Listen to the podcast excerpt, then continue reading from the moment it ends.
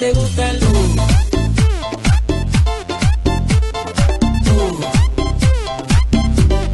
sé que te gusta el.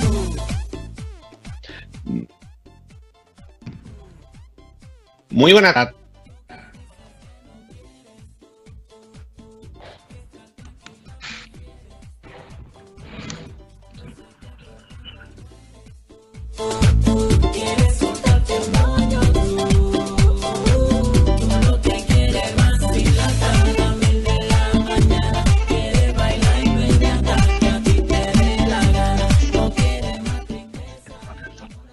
Ahora sí, eh, la comunicación como siempre haciendo de la suya.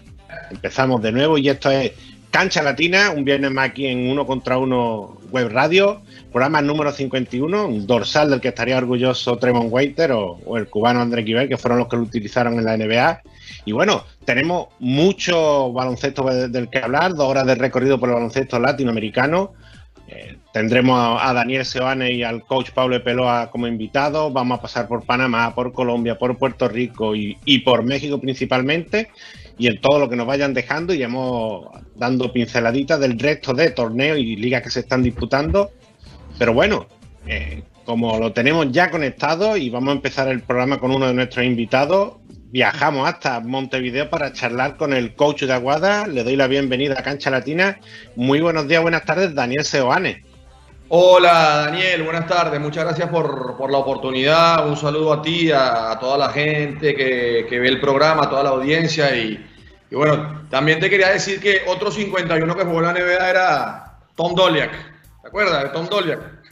Sí, eh, y Marjanovic también, pero eh, sie- siempre intentamos hacer un poquito el homenaje a los latinos, así que, Ah, pero sí, hay, hay, hay, hay muchos 51 con, con, con importancia en, el, eh, en, el, en la NBA porque en el resto de ligas hace poco del 4 al 15 era lo único que se podía utilizar. Así que, así que bueno, este programa 51 lo arrancamos contigo, Dani, desde Montevideo con Aguada. Eh, y celebrando y empezando el torneo, la Liga Uruguaya, con una victoria que además lo comentamos esta semana. ¿Cómo, cómo te cazó el fotógrafo celebrando, la, celebrando el, el triunfo en el, en el momento más álgido de esa celebración? Sí, eh, eh, yo soy un entrenador que vivo el juego como si jugara, ¿no? Este, celebro, me emociono, me, me, me- entrego y, bueno, este, uno que, que trabaja tanto y que da todo de sí por este trabajo, eh, también tiene, tiene esas cosas, ¿no? El, derecho a celebrarlo, a, a- a festejar y a disfrutarlo y a, y a divertirse, ¿no? Este, así que yo lo vivo, yo lo vivo con mucha pasión y esa seguramente fue una de las tantas que celebré, porque también es una forma de, de apoyar a los jugadores, ¿no? Si alguien hace algo bien y, y uno lo celebra y lo festeja así, creo que, que es un tema también de, de empatía hacia, hacia los jugadores. Uno hace un triple, un, un full y canasto o una buena defensa y, y me parece a mí, y respeto todas las formas, pero que, que también es, es una forma de, de- de darle más confianza al jugador y de, y de estar cerca celebrando así. Y, y bueno, Dani, lle- llega en esta una nueva oportunidad como, como head coach y nada más y nada menos que en el año del centenario de Aguada, que son palabras mayores. Sí, sin duda, es una de las razones por las que vine para acá, ¿no? Entre otras cosas, eh, la oportunidad de estar en un club tan importante, en un año tan importante, si bien para Aguada la responsabilidad y la importancia está en todas las temporadas, pero, pero 100 años es, es muchísimo. Este, y Aguada es un club muy grande y dentro de, de las razones que me hicieron venir para acá está, está eso, ¿no? Es una temporada tan importante, con tanta responsabilidad, un reto tan grande y, y agradezco de verdad a la, a la directiva de Aguada por haber confiado en mí para, para llevar las riendas de- del club en, en un año tan importante. Y viene, viene un, un equipo con, con bastantes caras nuevas. El, eh, el cambio de, sobre todo en, lo referente a los extranjeros, porque estamos acostumbrados a ver eh, predominio de jugadores americanos que, que han estado como Al Thornton, por, ejemplo, en estos últimos tiempos, pero hay que apostar por, por jugadores más conocidos y, muy identificados con el baloncesto latinoamericano. Volvió Mati Calfani a jugar a Uruguay, un jugador como Marcos Mata y, y una base que queda en el equipo que yo, he perdido la cuenta de cuántos años llegan jugando juntos los Leandro García Molares, Fede Babosi, Pereira, un, un bloque un bloque muy importante y que se le suman piezas también interesantes eh, para este año del centenario, como estábamos comentando. Sí, sin duda. También está Seba Izaguirre, que han, está, eh, los dos Federico, Babos y, y, Pereira. Seba Izaguirre y Leandro tienen en el club. Leandro volvió en el 2019, pero los otros tres están creo que hace 5 o 6 años acá en el club. Y, y, Matías, si bien viene de afuera, ya conoce el medio y, y Marco es como si fuese un uruguayo más. Yo no, no, lo veo como un extranjero a Marco, ni mucho menos. Ya está mimetizado, toma mate, se vino en su, en su coche desde Argentina, me pudo pasar el coche por las fronteras, así que, que este, eh, yo, yo a veces veo que tengo solamente dos extranjeros. Y, y, eso es una, una ventaja que tenemos nosotros en este momento, porque hablamos el mismo idioma, porque Marco ya conoce el medio. Cada medio Daniel tiene su particularidad. Venezuela tenía sus particularidades. Israel, donde estuve mucho tiempo, tenía sus particularidades. Y este medio las tiene también, como todo. Entonces, cuando uno es extranjero, en, en, este, en este medio, valga la redundancia, sea jugador, entrenador, lo que sea, eh, lo más importante es adaptarse. Mientras uno mejor se adapte, me, creo yo mejor va a rendir. Y, y considero que, que Marcos no ha tenido que hacer una adaptación tan grande porque sobre todo en lo social se habla el mismo idioma, hay el mismo clima, hay la misma comida. van a una escuela parecida a la que iban en Argentina. Su señora tiene amigas que hablan el mismo idioma, puede ir, no sé, a las mismas tiendas, no sé. Pero eso gana muchísimo tiempo, gana mucho, mucho tiempo. Y, y bueno, en vez de ganarlo con tres jugadores, nosotros lo estamos ganando solamente con dos y creo que eso ya es un plus. Y, de, momento ese inicio con, victoria y el próximo partido, si mal no recuerdo, es mañana contra Peñarol y ya jugando en casa ante una, una, fanaticada tan, tan ruidosa y, que mete tanto ruido como, como la de Aguada. Yo he tenido el privilegio en mi carrera, Daniel, de estar en, en varios equipos con, con, con fanaticada, con hinchadas, como dicen acá, importante. La de Marinos de Anzuategui en Venezuela quizás es de las más importantes con las que yo he convivido a favor pero creo que con el respeto que todas se merecen, yo no he estado en un lugar como en Aguada.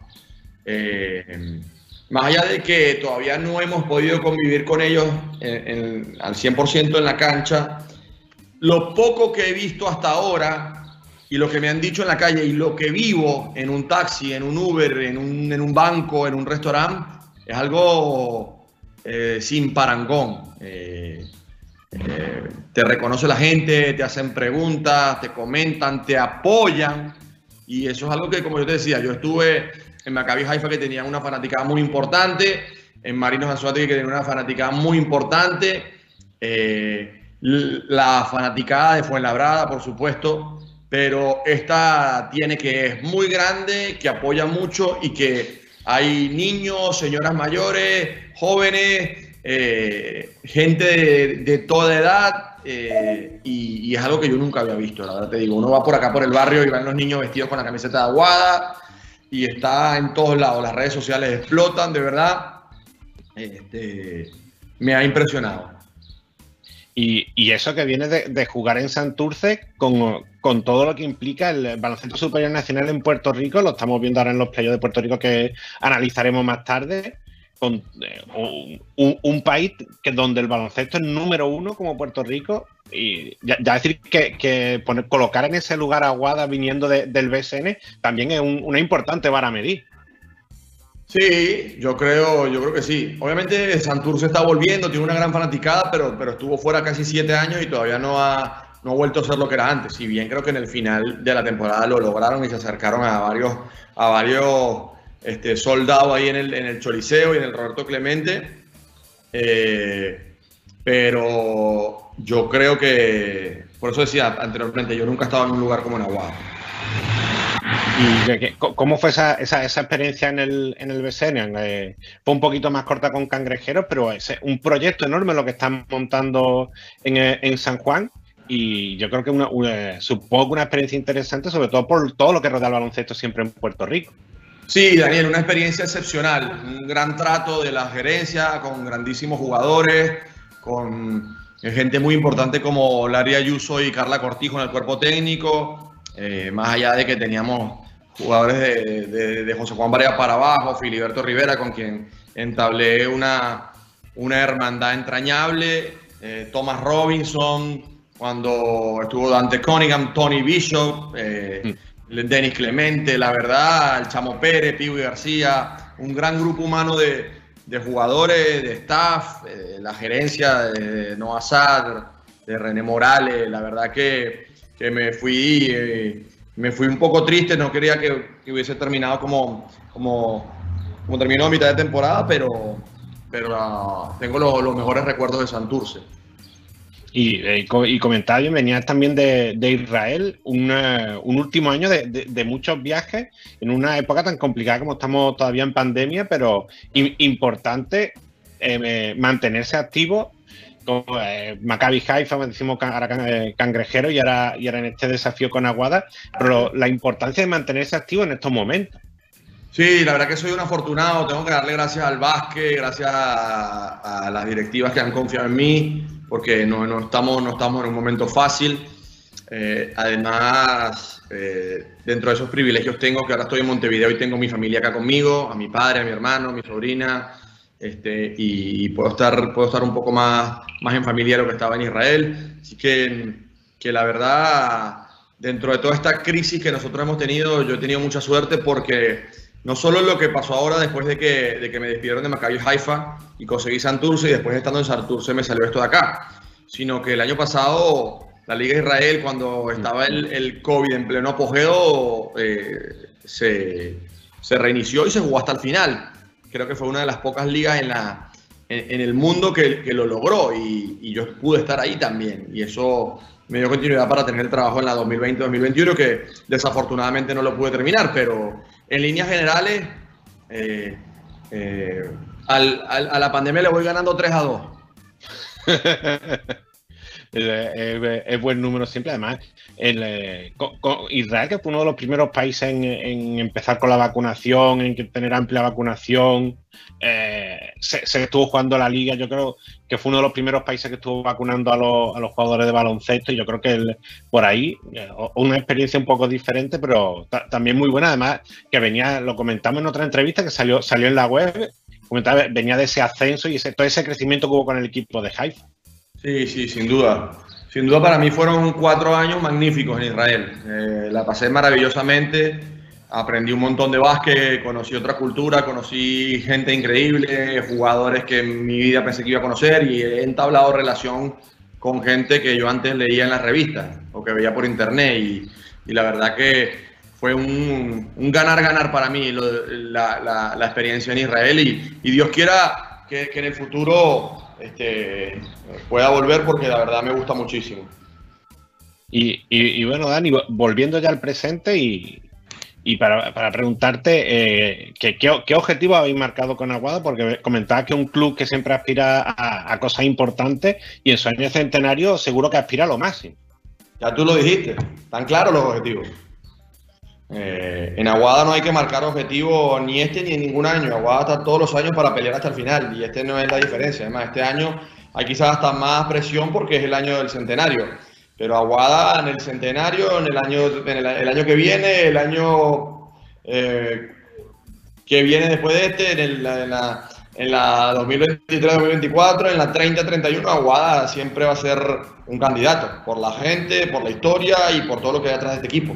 Así que este año no es una excepción, al revés. Hay, hay quizá eh, eh, un objetivo mayor aún del que ya tiene Aguada, que es siempre ganar y siempre competir. Obviamente nosotros vamos paso a paso, tú lo dijiste bien, es un equipo nuevo, hay eh, cuatro jugadores de la rotación que son nuevos, cuatro que ya estaban y jugadores jóvenes como Lucas Silva, Nacho Stoll y Gaby Brun que vienen creciendo y, y es una temporada larga. Son dos vueltas de 13 partidos, de los cuales va solamente uno y después vienen los playoffs, es una liga eh, complicada, una liga muy física, una liga de tantos meses en la que cualquier cosa puede pasar. Así que nosotros, más allá de que tenemos el objetivo que tenemos, que todo el mundo sabe cuál es y yo no quiero repetirlo, eh, yo tengo un objetivo que es ganar mañana y jugar bien contra Peñarol mañana y construir mi equipo para después jugar el miércoles, jugar en noviembre y después ver en marzo cómo nos podemos meter en, en playoff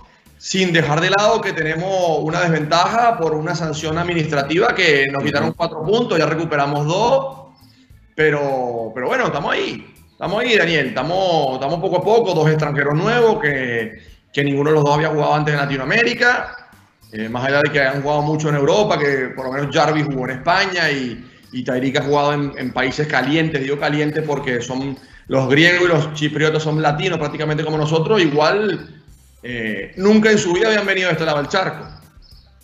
Sí, yo creo que es importante esa adaptación, que todos los jugadores se vayan, se vayan, eh, se vaya aceitando el equipo, se vaya ganando esa química y, estos primeros partidos esenciales para ellos. Estaremos muy atentos a lo que vaya haciendo Aguada y así como todo el equipo de la Luis, lo que vaya haciendo el, el coach Daniel Sebane al frente del equipo rojo y verde. Damos las gracias, Dani, por, por este ratito aquí con Cancha Latina. Y nada, un abrazo y vamos a seguir en contacto porque vamos siguiendo a los latinos allá por donde estén, aunque vuelvan para Latinoamérica, siempre estamos atentos a lo que vayan haciendo. Bueno, muchísimas gracias, un saludo a todos y, y nos estamos viendo. Un abrazo, ahí tuvimos el testimonio de Daniel Seoane, nuestro primer invitado de hoy en, eh, en, el programa de Cancha Latina. Inauguramos con el, con el coach de Aguada, el, eh, entrenador venezolano uruguayo, tiene, como él mismo comentaba, tiene familia en, eh, en Uruguay, el, eh, su familia está allí, aunque lo hemos, lo hemos conocido en, en, el baloncesto venezolano con Marino, con, con Guaro, con, como asistente de Néstor Che García, también aquí en su experiencia fue labrada. Bueno, un testimonio que era necesario en este inicio de la, de la Liga Uruguaya, que apenas solamente se ha jugado una, una primera fecha con, con Biguá arrancando donde lo dejó, arrancó, arrancó con un triunfo eh, y con Donald Sin eh, dominando ese primer partido, siendo la figura. Y, bueno, estaremos atentos porque continúa en esta, continúa ya este mismo, este mismo sábado, no, perdón, eh, se jugó ya ayer el principio de esta segunda fecha y bueno, estaremos contando, tenéis las crónicas en cancha latina, así que podéis ir definiendo, así igual como una, una interesante declaración de, de, Marco Mata con los compañeros de básquet total. Y bueno, una liga más que arranca y una liga más que vamos a ir eh, siguiendo en eh, www.canchalatina.com. ¿Hacia dónde nos vamos ahora? Tomamos nuestro vuelo charter de cada viernes y lo veo ya por ahí conectado y nos vamos volando hasta Panamá, donde la LPB está en su fase, en la parte final ya de la fase regular, ya se viene un juego de las estrellas en este fin de, estos fines de semana y en estos próximos días. Y nuestro hombre en Panamá, nuestro buen amigo en Panamá, eh, Robert O'Connell, que lo tenemos por ahí conectado y lo vamos a saludar. Muy buenos días, buenas tardes. Robert O'Connell, bienvenido de nuevo a Cancha Latina, aunque de momento solo te escuchamos, pero no te vemos. Eh, buenas noches, buenas noches. ¿Qué tenemos que hacer para que nos veas? Tiene, si puedes activar la, tendrás que activar la cámara por ahí, en algún eh, ahí se puede ver seguramente en la pantalla, sino en la misma llamada. Deja ver. Hay una, una Liga de Panamá que el, eh, tenemos el, bastante distanciado a Correcamino, Universitario y, y, a los debutantes dragones de Don Bosco. Y con muchas cositas pequeñas y muchos detalles para comentar, con cambio de jugadores, jugadores nacionales que están dando un paso adelante. Y yo creo que se, se viene muy interesante este, este cierre de temporada, porque lo veo bastante, aunque Correcaminos pudiera parecer más favorito por plantel, se, viene viendo con el, con el paso de la con el paso de la jornada, se va abriendo ese abanico de candidatos. Y ver, creo que sí, ahora lo vemos, Robert O'Connell. Muy buenas, buenas tardes. ¿Qué, qué, qué picante está la LPB aunque nos cueste trabajo seguirla si no, si no fuese por tus publicaciones, estamos atentos y está en un momento de, de, recta final de la fase regular para no perderse ningún juego ni ningún detalle del torneo. Sí, sí, mira, esto, Daniel, eh, ya estamos en, los últimos, faltan tres partidos para terminar la serie regular y obviamente hay tres equipos que han despegado eh, y hay un equipo que se viene cayendo, que viene trastabillando. Eh, estamos hablando de Dragones de Don Bosco, Correcaminos de Colón y Universitarios del West. Son los tres equipos que se han despegado, eh, que han sido los más consistentes. Y un equipo de Atlético Nacional que arrancó bien, pero uh -huh. pienso que ese equipo se autodestruyó ellos mismos. Porque usted no, usted, eh, ellos, ellos despiden al técnico Vicente El Gallo Duncan teniendo un récord de 8 y 3, que era el segundo mejor récord de la liga, no Mm. teniendo el segundo mejor equipo de la liga. Entonces, si tu técnico tiene un 8 y 3 y tú no tienes el segundo mejor equipo de la liga, entonces, ¿por qué lo despides? Eso es un error administrativo. ¿Cómo está Atlético después de la despedida de Gallo Duncan, que estaba 8-3? Ahora tiene 1-3 bajo el nuevo régimen. ¿Ok? Quiere decir que el Ujú. cambio no fue adecuado. Dos, ellos eh, juegan un partido ante Correcaminos despidiendo al refuerzo a Kimi Smart. Pero Kimi Smart estaba en la banca, vestido de civil. Otro error administrativo. Usted no suelta un refuerzo si no tiene el reemplazo ahí para que juegue ese juego siguiente. No, ellos despiden a Smart, pero entonces no tenían el reemplazo. No llegó hasta dos partidos después. Entonces, esta clase de errores que ha cometido Atlético ha desmejorado a un equipo que estaba y que en la primera vuelta, en los primeros siete, seis partidos, tuvo récord de 5 y 1. Fue el segundo mejor equipo de la primera ronda. Ahora, si ven los números, en esta tercera ronda, tiene récord de 1 y 3. Entonces, obviamente que hubo un problema. Sin embargo, eh, el equipo de Correcaminos, el equipo de Correcaminos, yo tuve parte de, no lo voy a decir que yo soy el que, no, yo fui parte de porque trabajé con el equipo al principio. Tratamos de blindar a ese equipo con tiradores. ¿Por qué? Porque tú teniendo el mejor jugador de la pintura en la liga o el más dominante, caso del veterano Jaime Lloreda, los otros equipos tendían a, ten- eh, eh, tentaban a doblarlo en defensa. O si tú le pones cuatro tiradores de perímetro, no necesariamente de triple, pero de perímetro, eso hace que cada vez que tú lo dobles, va a haber un tirador de perímetro libre, abierto, que te va a meter ese tiro o te va a driblear hacia la canasta. Y es lo que ha hecho Correcaminos toda la temporada, por eso tiene récord de, de, de, de- el, el- el mejor récord de la liga con creo que tiene 12-3. 12 y 3 en este 12-3. Exacto. Entonces, Universitario, para mí el equipo que tiene el mejor director de la liga. No tiene quizás el, el talento individual que tiene Correcamino, pero un equipo que, que entiende y compra lo que el coach le quiere vender.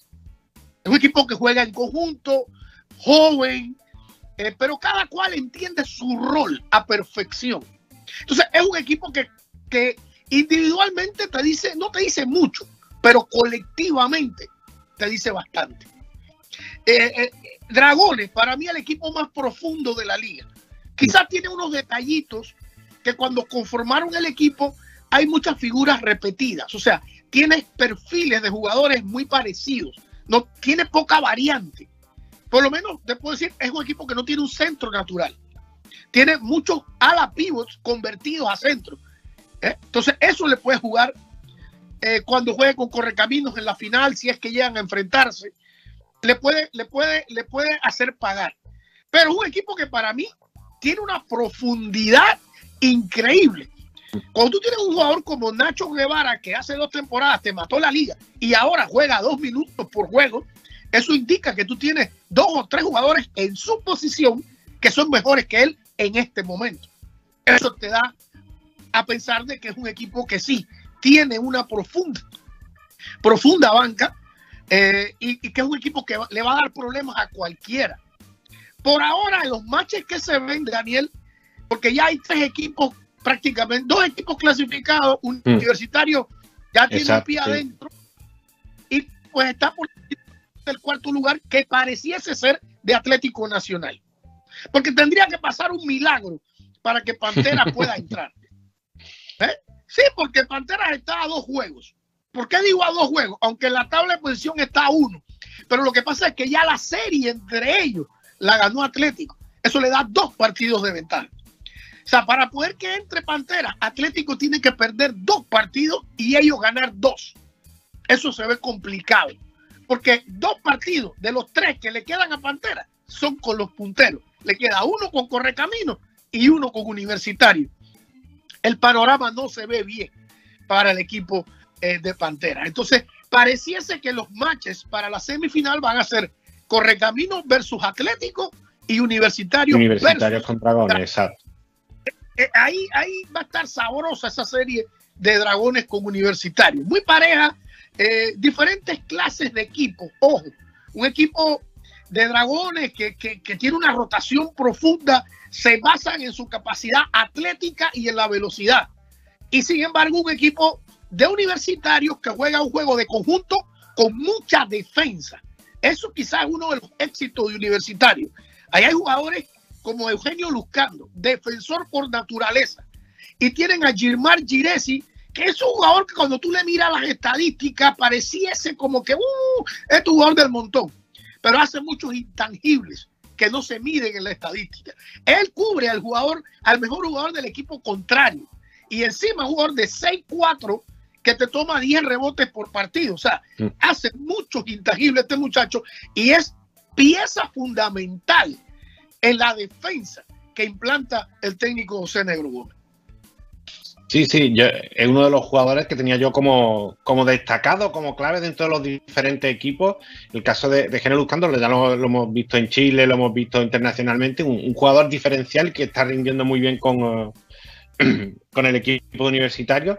Pero por ahí tengo detalle un poco de cada uno de los equipos y eh, empezando por Correcamino, lo bien que le ha venido la llegada del, del cubano Adriano Barreda para, para el rendimiento del equipo y cómo, cómo se ha acoplado venía de, de jugar en Bolivia, si mal no recuerdo, y se ha acoplado perfectamente para, para ese equipo que ya lo estuvimos hablando en la otra oportunidad con Gil, con Lloreda, con Josimar Stewart, eh, bueno, inicialmente los hermanos Gaskin, ahora solamente Tyler, pero un, eh, un equipo importante y, y que llega un jugador que, que está siendo clave para, para el devenir y que yo creo que va a ser clave por, por su experiencia para, para los playoffs y para una posible serie final. Es correcto, un equipo de correcaminos que, que, mira, cuando vimos el perfil de este muchacho Adriano Barreras, era más un anotador que un facilitador.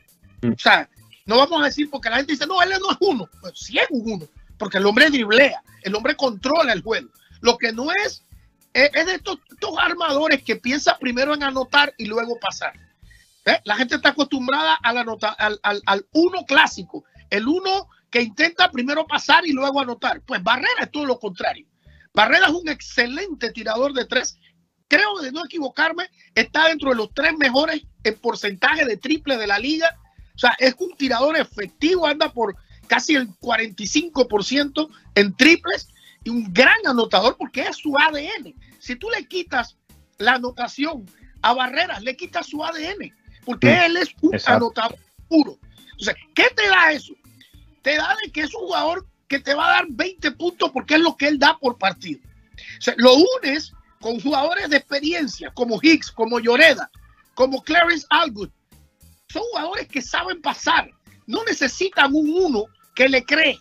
Porque tú le das la bola a Lloreda en el poste. Él identifica una doble cobertura y él no va a forzar nada. Él va a buscar el cortador o va a buscar el tirador que está esperando ese pase. Hicks, lo mismo. Visión de cancha. Y cuando tú sumas, son jugadores que tienen dos, tres asistencias por juego. Lloreda, Hicks, ni hablar de, de- de Tyler Gaskin y de CJ Alwood. Son cuatro veteranos que saben pasar la bola. Entonces, eso hace, le hace el trabajo a Adriano Barrera más de anotador que de facilitador. Y ahí está el éxito y trayendo a un jugador de selección nacional como Daniel Girón, que actualmente está con nosotros, se está recuperando de una lesión, le da ese respiro al director porque tienes un sexto hombre de calidad. Un jugador que te juega defensa, un jugador de dos, de dos canchas, como decimos en español. Te defiende y te anota. Entonces, ese jugador también le da un aire de descanso que necesitaba Michael Hicks para bajarle los minutos a 30 por juego. Si tú tienes un Lloreda o un Michael Hicks, que ya son jugadores de cuarto piso, como decimos nosotros, jugando de 30 a menos por juego, vas a tener piernas frescas al final de los partidos. Y esa, es, esa, eso te lo está dando Daniel Girón, siendo ese sexto hombre como un tercer pulmón del equipo, como podríamos decir, Daniel. Sí, y además eh, estamos viendo muchos jugadores nacionales y el caso universitario, a mí me gusta la aparición de Daniel Alexi, el, Lucando, Sí. que en este caso también es jugador nacional, Logan Santiago me está sorprendiendo y me, y me está sorprendiendo gratamente como los equipos importantes se están basando más en los jugadores nacionales que en los, que los importados y que eso no suele ser lo más habitual. Entonces yo creo que eso, eso es muy importante de cara a lo que se viene, sobre todo con la selección eh, panameña, de cara a la poco más de, de un mes, la, la primera ventana clasificatoria al Mundial 2023, más allá de lo que pueda venir del exterior. Claro, eh, eh, el equipo de Panamá va a tener siete jugadores legionarios, Daniel. Eh, siete jugadores que actualmente están jugando fuera de fronteras. Eh, de repente hay uno que otro que va a debutar. Porque tú tienes jugadores del caso, el armador, Trevor Gaki, eh, eh, eh, va a jugar con el equipo de- en Brasil. Ese es uno. Eh, tienes a, a- Javier Carter, que está en Japón. A Kill Mitchell, que está en Turquía. Eh, eh, este muchacho, Ernesto Glivi, que acaba de terminar en México y ya fue contratado en Colombia. Tienes a. Yosimar Ayala, que está en Colombia. Eh, ya van cinco jugadores Mm. eh, legionarios, pues que, que le sumas entonces los que puedan salir de la LPB. Ahí van a salir por lo menos entre cinco y seis jugadores de la liga local que van a complementar estos 12. Eh, ahí tiene que estar un Pablo Rivas, que está acá, está liderizando en puntos, eh, eh, eh, en porcentaje de triple. Hay jugadores como el mismo Eugenio Luzcando, que lo viene haciendo bien. Está Del Alexis también, que viene de jugar en Alemania y, y ha, y ha venido con un ritmo tremendo, sobre todo con el tiro de triple. Está también un Alejandro Grant, que veo que se está recuperando bastante de la lesión. Jair Cabezas también puede estar en esa conversación. Entonces, esos jugadores van a complementar. Y por ahí el mercado negro me dice que van a volver a llamar a Michael Hicks a sus 45 años, el eterno. Parece que no se acaba Michael Hicks. No sé si sea una buena o mala decisión. Depende cómo uno mire el vaso, si está medio lleno o medio vacío. Ahora, yo a mí me gustaría Michael Hicks, si acá, si es verdad que lo van a llamar, que salga de la banca, que sea como un tercer coach la banca para los muchachos nuevos, sobre todo Pablo Rivas, eh, eh, eh, cabezas que necesitan. Tyler Gaskin también está haciendo eh, eh, números como para que lo llamen para la preselección. A, a eso también llama a un CJ Rodríguez, que está, parece que va a ser el equipo de capitanes de México en la G Exacto. League. Claro, hay un, hay un núcleo fuera y hay un núcleo dentro. Va a haber una combinación. Lo que a mí me preocupa, Daniel, es que el técnico no está en Panamá. Eh, eh, no sé si él está viendo la liga, pero una cosa es ver la liga por televisión y otra cosa es ver la liga en Panamá. Eh, para mí él debería estar aquí si él no está haciendo nada. Él fue despedido hace más de dos meses en, en- Puerto Rico. Él debió estar en suelo patrio, viendo por lo menos los cinco o seis jugadores que van a salir de la liga nuestra. Es cosa que veo que, no sé, no veo movimiento, ni siquiera ha salido una lista. Ya Venezuela tiró la de ellos. Hay muchos equipos que ya han hecho su lista. Panamá todavía no la tiene. Entonces, eso es preocupante. Encima de eso, Daniel, yo pienso que faltó pantalón largo con Panamá. Y te digo por qué. Si tú le pones rayos X a, la eliminatoria, la primera ronda, ¿qué equipos nos tocan a nosotros? Argentina. Tradicionalmente, Argentina nos ha ganado todos los partidos. Nosotros no le ganamos a Argentina desde el 2004, eliminatorias del premundial. Imagínate, estamos hablando de eh, casi dos décadas que no le ganamos a Argentina.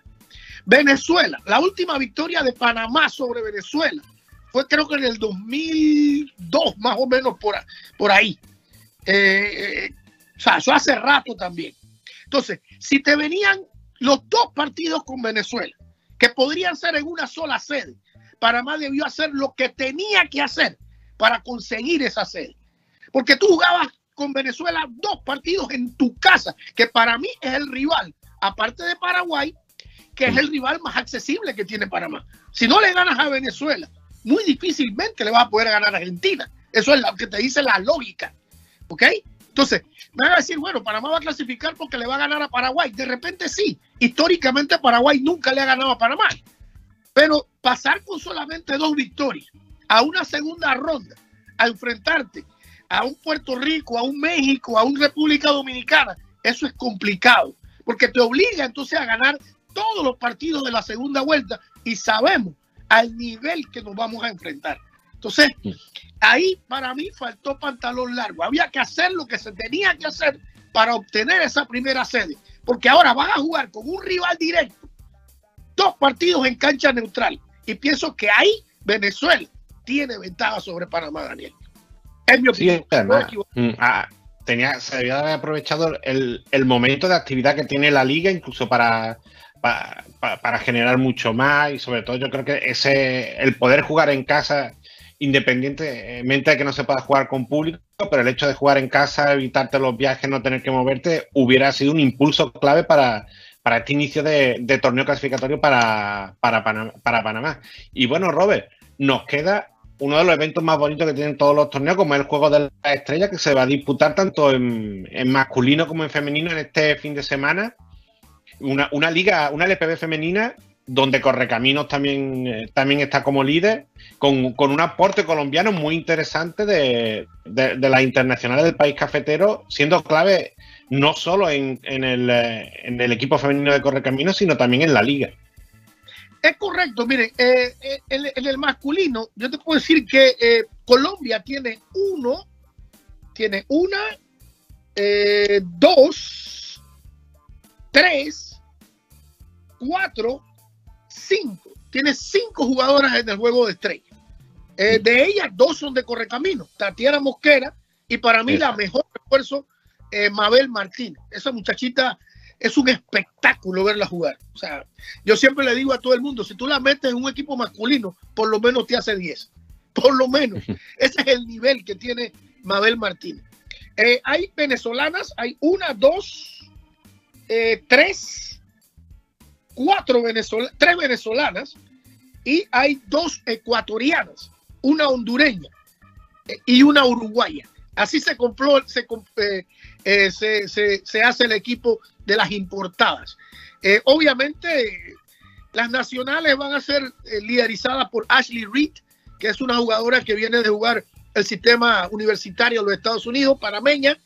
Debe ser la, la- la- la- líder de este equipo, que es un equipo muy joven, el equipo de las nacionales de Panamá, donde hay una generación entrando con María Ángel Concha, con Alina Arrocha, con Diobele Batista, con Ivani González.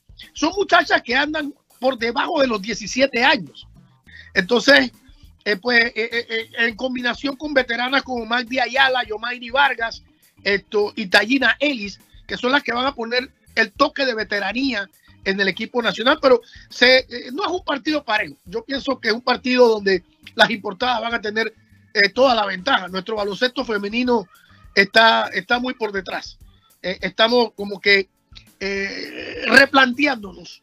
Eh, se abandonó por mucho tiempo y pues eh, hay, un, hay, un, hay un lapso entre 20 y 30 años de- del talento nuestro no existe. O sea, las, que, las veteranas están por arriba de 35 y las nuevas están por debajo de 20. Entonces, pues esa es la combinación que va a presentar Panamá en ese juego de estrella femenino, eh, Daniel. Y bueno, Robert, eh, o sea, solamente ya, ya para despedirnos, ¿por dónde te podemos escuchar a cada día con, con- con tu programa? Eh, Que- es que- fácil. que creo que la- en, en la otra oportunidad, en la otra oportunidad se nos olvidó y es importante que lo siga la gente porque siempre decimos que Cancha Latina es la casa del baloncesto la- latinoamericano como punto de encuentro y desde aquí que, que el, el aficionado, el, los jugadores, la gente del, de la pelota naranja pueda saber otros medios de baloncesto de diferentes países y el tuyo es referente en Panamá. Claro, esto, nosotros estamos en la aplicación Tuning Radio. eh, solamente hay que buscar Metrópolis 93.3. Estamos a las 7 de la noche, de lunes a viernes, de 7 a 8 de la noche, hora de Panamá. Eh, para los que tienen iPhone, hay un problema con la aplicación Tuning Radio. Eso pueden entrar eh, por cualquier navegador, solamente escribir Radio Metrópolis Panamá y eso lo llevará directamente a la página web de Metrópolis, donde nos pueden escuchar también a las 7 de la noche de lunes a viernes. Ahí estamos eh, para pues eh, los que quieren seguir el baloncesto nacional, sobre todo ecuatorianos, colombianos, venezolanos, que tienen jugadores en nuestra liga, dominicanos también. Eh, pues con mucho gusto estamos para contestarle si quieren interactuar con nosotros por nuestras redes sociales también pues tratamos de complacer a todos nuestros oyentes y seguidores eh, Daniel. Pues estaremos, eh, estaremos siempre echando un vistazo a la, a la, cuenta arroba City PTI de nuestro amigo Robert O'Connor con toda la información del baloncesto panameño. Esta LPB que llega, la, L- la LPB femenina también que está a punto y toda la información siempre del baloncesto canario. Así que un abrazo, Robert, y vamos a estar hablando próximamente porque se viene la definición pronto del torneo. Cómo no, gracias Daniel y pásala bien. Un abrazo, Robert, y ahí tuvimos el testimonio del periodista Robert O'Connell desde Panamá. Y esto es cancha latina, estos son dos horas de baloncesto latinoamericano donde vamos viajando de un lado a otro todos los viernes. Y si eh, de Montevideo hemos ido para Ciudad de Panamá, ahora nos vamos a ir para, para Colombia, donde nos espera nuestro hombre en Colombia. Le hemos dicho que esté sentado, que no se ponga de pie por si se resbala, que hemos visto que los resbalones están un poquito al día con el baloncesto colombiano. Y para que nos cuente Víctor García cómo está siendo esta primera semana en, eh, en la DPB. Muy buenos días, Víctor. Buenos días, Daniel. Te, hemos, te hemos sentado, has puesto calzado apropiado, ventiladores, todo, todo bien. La, ¿Cómo está siendo? Aunque no está en San Andrés, pero un tema que ya venía anticipando desde, desde que se conoció la sede y, y decían que Navisa no es traidor, un refrán que decimos por acá, y se ha acabado cumpliendo esos presagios de los problemas de humedad en la, en la cancha de San Andrés. Perfecto, Daniel. Pues lamentable que tengamos que abrir este informe con, eh, comentando lo que pasó ayer. La DPB ha recientemente emitido un comunicado en donde obviamente rechaza la decisión que tomaron los jugadores, dice que fue una decisión unilateral, que los jugadores no la consultaron con sus dirigentes, que eh, los jugadores tampoco lo, lo, anunciaron de alguna manera o, o, o dialogaron eh, previamente con la organización. Tomaron la decisión allí en el Maderamen, ¿cierto? Creo que es eh, cuestionable eso, pero la realidad es que la división se dejó anticipar por dos problemas que podía haber manejado de otra, de otra forma, porque se sabía meses de anticipación, como tú bien lo dices, lo habíamos comentado no solo aquí, sino en, diferentes, en diferentes tribunas, habíamos comentado que la humedad iba a ser, seguirá siendo un factor determinante allí. Esperaron a que pasara lo que pasó, y bueno, no han salido bien librados del asunto. Y por otro lado, desde hace un par de días ya se veía venir alguna protesta por parte de los jugadores. Y en ese sentido creo que la división también se durmió, dejó que llegaran las cosas a este punto. Esperemos que lo solucionen. Ya eh, entiendo que están en la isla unos ventiladores industriales que van a utilizar para mantener más seco el ambiente dentro del coliseo, algunos productos químicos que van a usar para limpiar la cancha. Esperemos que eso funcione y eh, eh, recuerdo, eh, recordó esta semana estuvimos hablando alguna, alguna story por ahí que colgó Gaby Velardo, recuerdo algún jugador más, y es que se han producido resbalones, lo comentaba incluso un, un poco en tono de, de, de broma ese, ese, lance del, del árbitro Vélez, no me acuerdo, Carlos, Carlos Vélez. Vélez. Carlos Vélez con, con, Romario Roque, lo comentamos un poco en tono, en tono de broma, pero podría haber pasado algo grave y, y bueno, ya he, ha tenido que pasar el, ese plante de los jugadores en el partido de, de, ayer para que la DPB tome medidas y bueno, estaremos atentos a ver cómo va evolucionando el tema porque es que el, el, el, el problema, ahí comenta, comentan por línea interna que, que era expulsión, claro, era patada por detrás y juego sin balón. Estaba claro que esa, esa eh, fue un, un, un, golpe importante, un golpe importante que le, lo comentamos un poco en, en, tono de broma, pero podía haber pasado algo, algo peor. Dani, eh, para aclarar una cosa, ya la DPB antes de lo que pasó anoche había eh, avanzado en las, en las, medidas, había pedido los ventiladores. Eh, el problema es que de todos modos era tarde, esto tenía que haberlo previsto antes del inicio del torneo no empezaron a tomar las acciones con la protesta de los jugadores, sino ya una vez empezado el campeonato, de todos modos está. Y, y Víctor, en lo deportivo, ¿qué estamos viendo en este inicio? Algo que ya anticipábamos, que Caribbean Store, el dueño de la casa, iba a ir bien en lo que aguanten sus su jugadores, sus jugadores importantes y sus refuerzos. Y le está viendo bien de momento con ese 3-0 que, marchan como líder de la clasificación. Correcto, mira, la tabla de posiciones al día de hoy está con Carillan Farm en el primer lugar, segundo Titanes, tercero Cafeteros, cuarto Sabios, un poco la sorpresa, quinto Team Cali, que ya ganó su primer juego en, en casi un año de, de competencia. Sexto, Motilones. Séptimo, Corsarios. Octavo, los Cimarrones. Noveno, Cóndores. Décimo, Tigrillos. En la undécima posición, Piratas. Y en la duodécima posición, Búcaros. La tabla está un tanto desequilibrada porque hay dos, hay, uh, dos equipos que tienen dos juegos, que son obviamente Tigrillos y. Cimarrones. Su juego ha sido aplazado ya por la, por la división, es decir, no van a tener consecuencias desde el punto de vista del puntaje. El juego se va a jugar. Eh, lo que tienen que eh, definir es cuándo se va a jugar. No es fácil porque el calendario es muy, muy apretado. Así que estos equipos aparentemente tendrían que jugar tres partidos en tres días seguidos, ¿no? Que no deja de ser un desafío importante. Bueno, esas son las posiciones. Tú bien lo has dicho, el Caribbean Storm eh, comanda las acciones, 13 ganados, 0 perdidos. Eh, hasta el momento está cumpliendo con las expectativas, hay mucha presión sobre ellos, buen trabajo sus cuatro foráneos.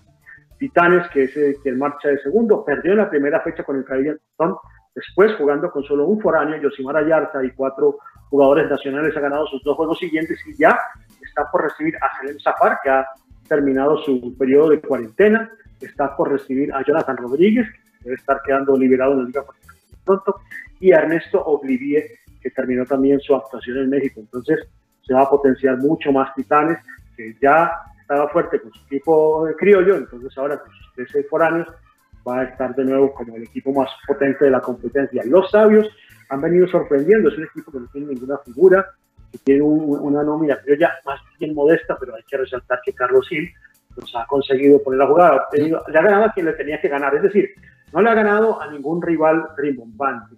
Pero ese no es el punto, el punto es que le ganes a los que son iguales o, o peores que tú, y hasta ahí está cumpliendo la tarea sabios.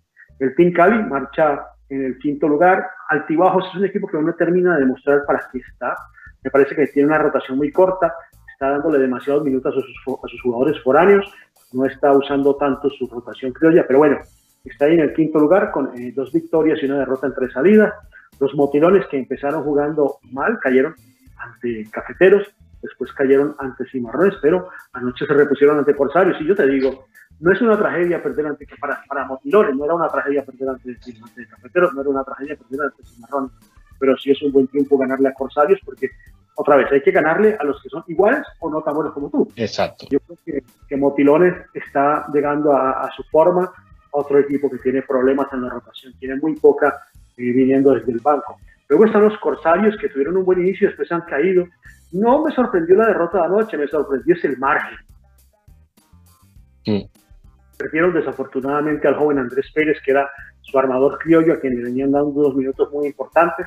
Lesión en el tobillo, fuera de la competencia. Veremos cómo se ajusta el entrenador Luca Bujas. Luego están los Cimarrones del Chocó, que es un equipo de pistoleros.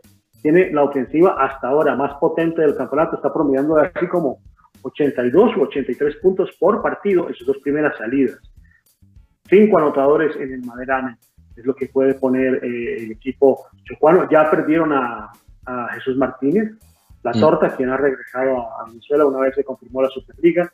Ya está definido su, su nueva contratación. Tengo el nombre, discúlpame que se me olvida, pero te lo voy a pasar para que Cancha Latina haga la publicación y el análisis de este jugador que viene a completar a los cimarrones. Así que siguen siendo candidatos importantes. Cóndores, sabemos, se armaron, se conocieron en el camerino, uno ganado y dos partidos, no se puede esperar mucho más de ellos, están nuevamente por cuenta de sus foráneos y lo poco que puedan dar algunos de los muchachos que completan la nómina.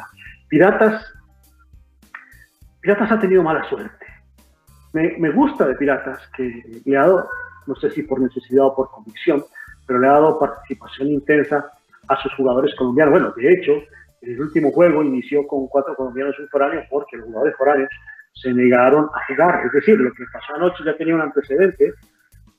Lo que pasa es que no, no fue, no tuvo, no tuvo la importancia del de anoche. Luego se jugó. En ese orden de ideas, Piratas le ha dado buena participación a Gilden Mendoza, que después, digamos, ya fuera de, de toda esa esas capas de profundidad que tenía encima en la rotación de Titanes, aquí está mostrando que puede ser un contribuyente importante para cualquier equipo de la liga. Lo mismo Rodrigo Peña, una de las gratas revelaciones del torneo, ya había jugado anteriormente con Guerreros, se dedicó a terminar su carrera, pero está teniendo una actuación bien importante. Sebastián Valencia también. Sebastián Valencia, exacto. Está llegando a lo que se esperaba de él, se ha demorado un poco, pero es un tipo que tiene talento, Tiene que jugar a ese nivel, no un partido sí, otro no, tiene que jugar a ese nivel todos los juegos. Y Búcaros, que tiene 13, en tres salidas, tres derrotas, eh, creo que está complicándose mucho sus chances de, de clasificar. En el, ¿Por qué opino diferente de, de Búcaros y Piratas teniendo el mismo puntaje? Porque Piratas ha perdido contra rivales más fuertes. Perdió con Titanes. Sí. Perdió con eh, el Caribe, si no me equivoco. Y no recuerdo el otro rival de Piratas, pero tres rivales que en el papel están por encima de él.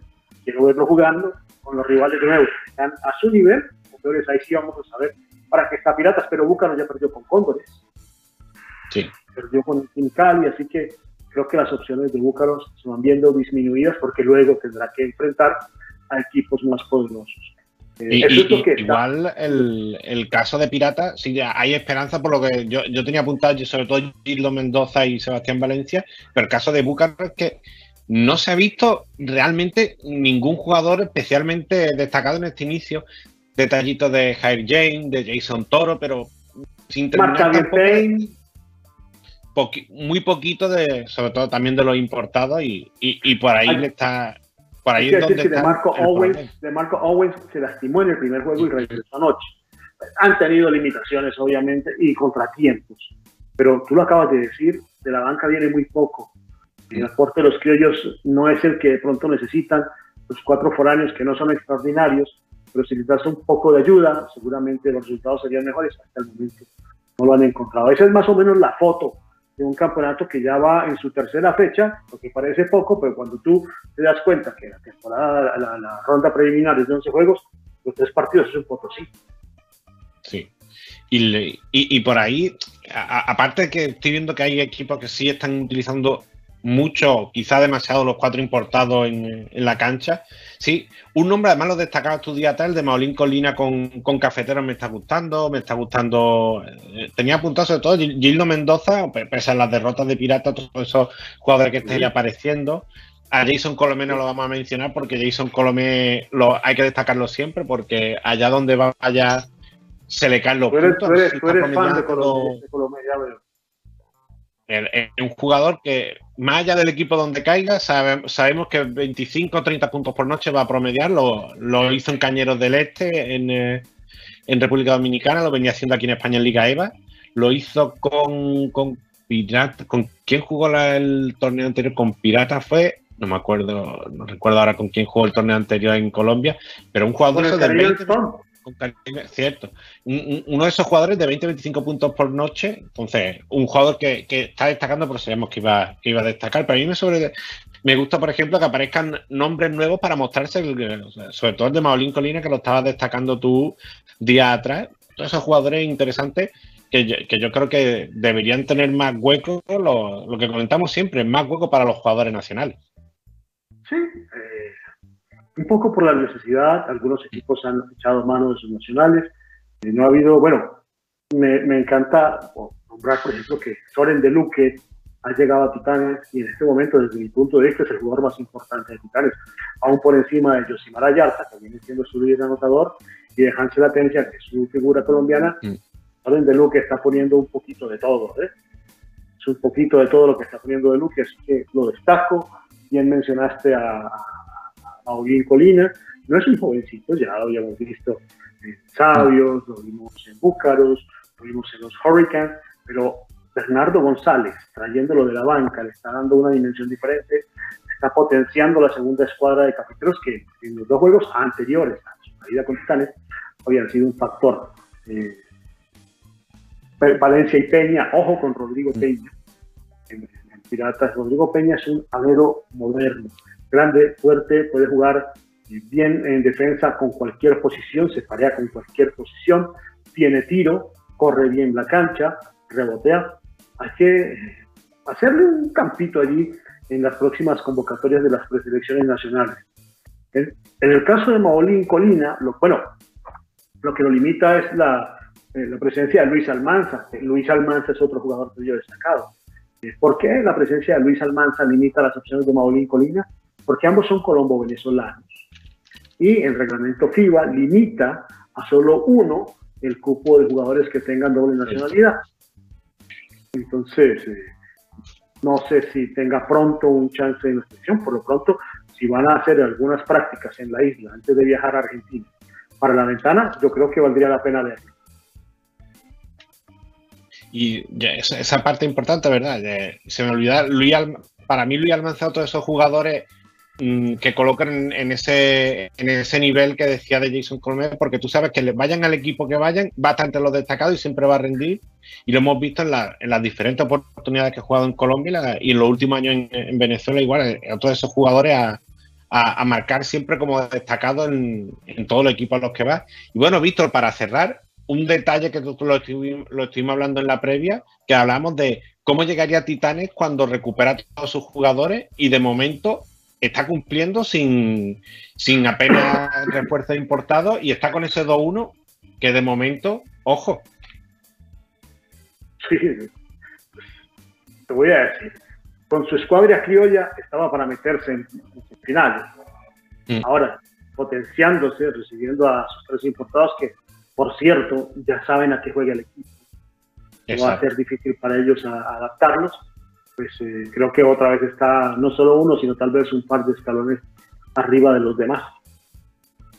Y bueno, estaremos atentos a lo que vaya, a lo que vaya ocurriendo, que, que este, este tema de la humedad se vaya disipando un poco y a ver si, si la semana que viene podemos abrir con algo más deportivo que no sean eh, plantas de jugadores, ni humedad, ni que esa situación yo creo que debe ir mejorando y va a ir mejorando.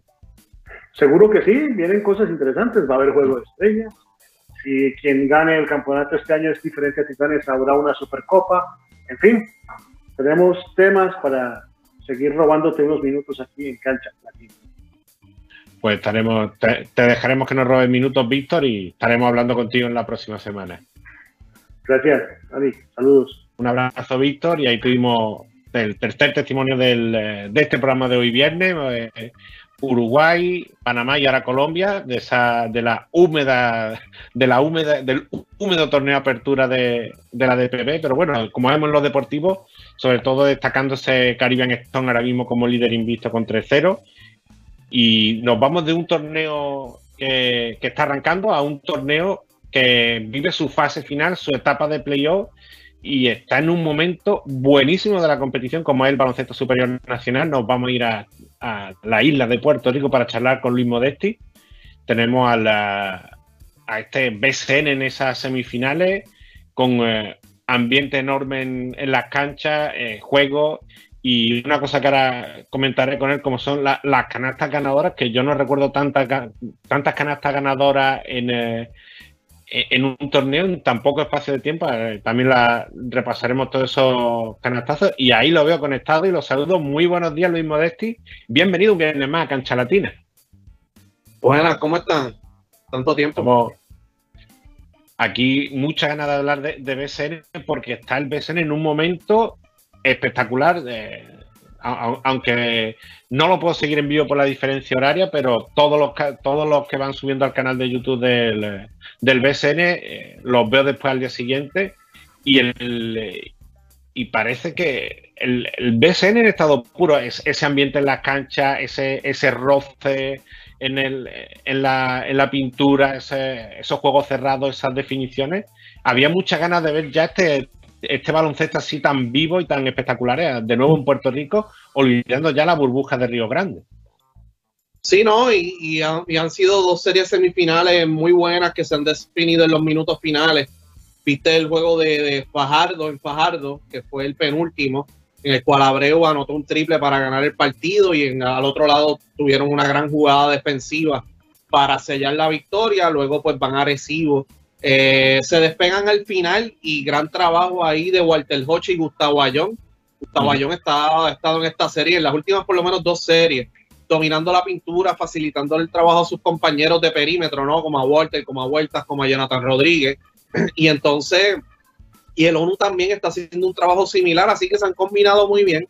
Había algo de duda de cómo se podía combinar a John y, y el ONU, Y y, el lo ONU. han hecho excelente. Eh, y entonces en el otro lado, eh, en el lado de Fajardo, pues perdieron a Gilberto Clavel por una lesión en la rodilla por el resto de la serie. Son una pérdida grandísima porque Clavel, aunque es un especialista defensivo, en el lado ofensivo estaba haciendo una- un factor clave, anotando triple, eh, también haciendo cortinas. Él es un jugador como universal, más o menos como Emi Andújar, Mm. y estaba haciendo un gran trabajo y pues lamentablemente se lesionó. Así que hay que ver qué ajustes hace Fajardo. Hasta ahora pues tiene que defender la cancha y para ganar la serie tiene que robarse uno en Arecibo.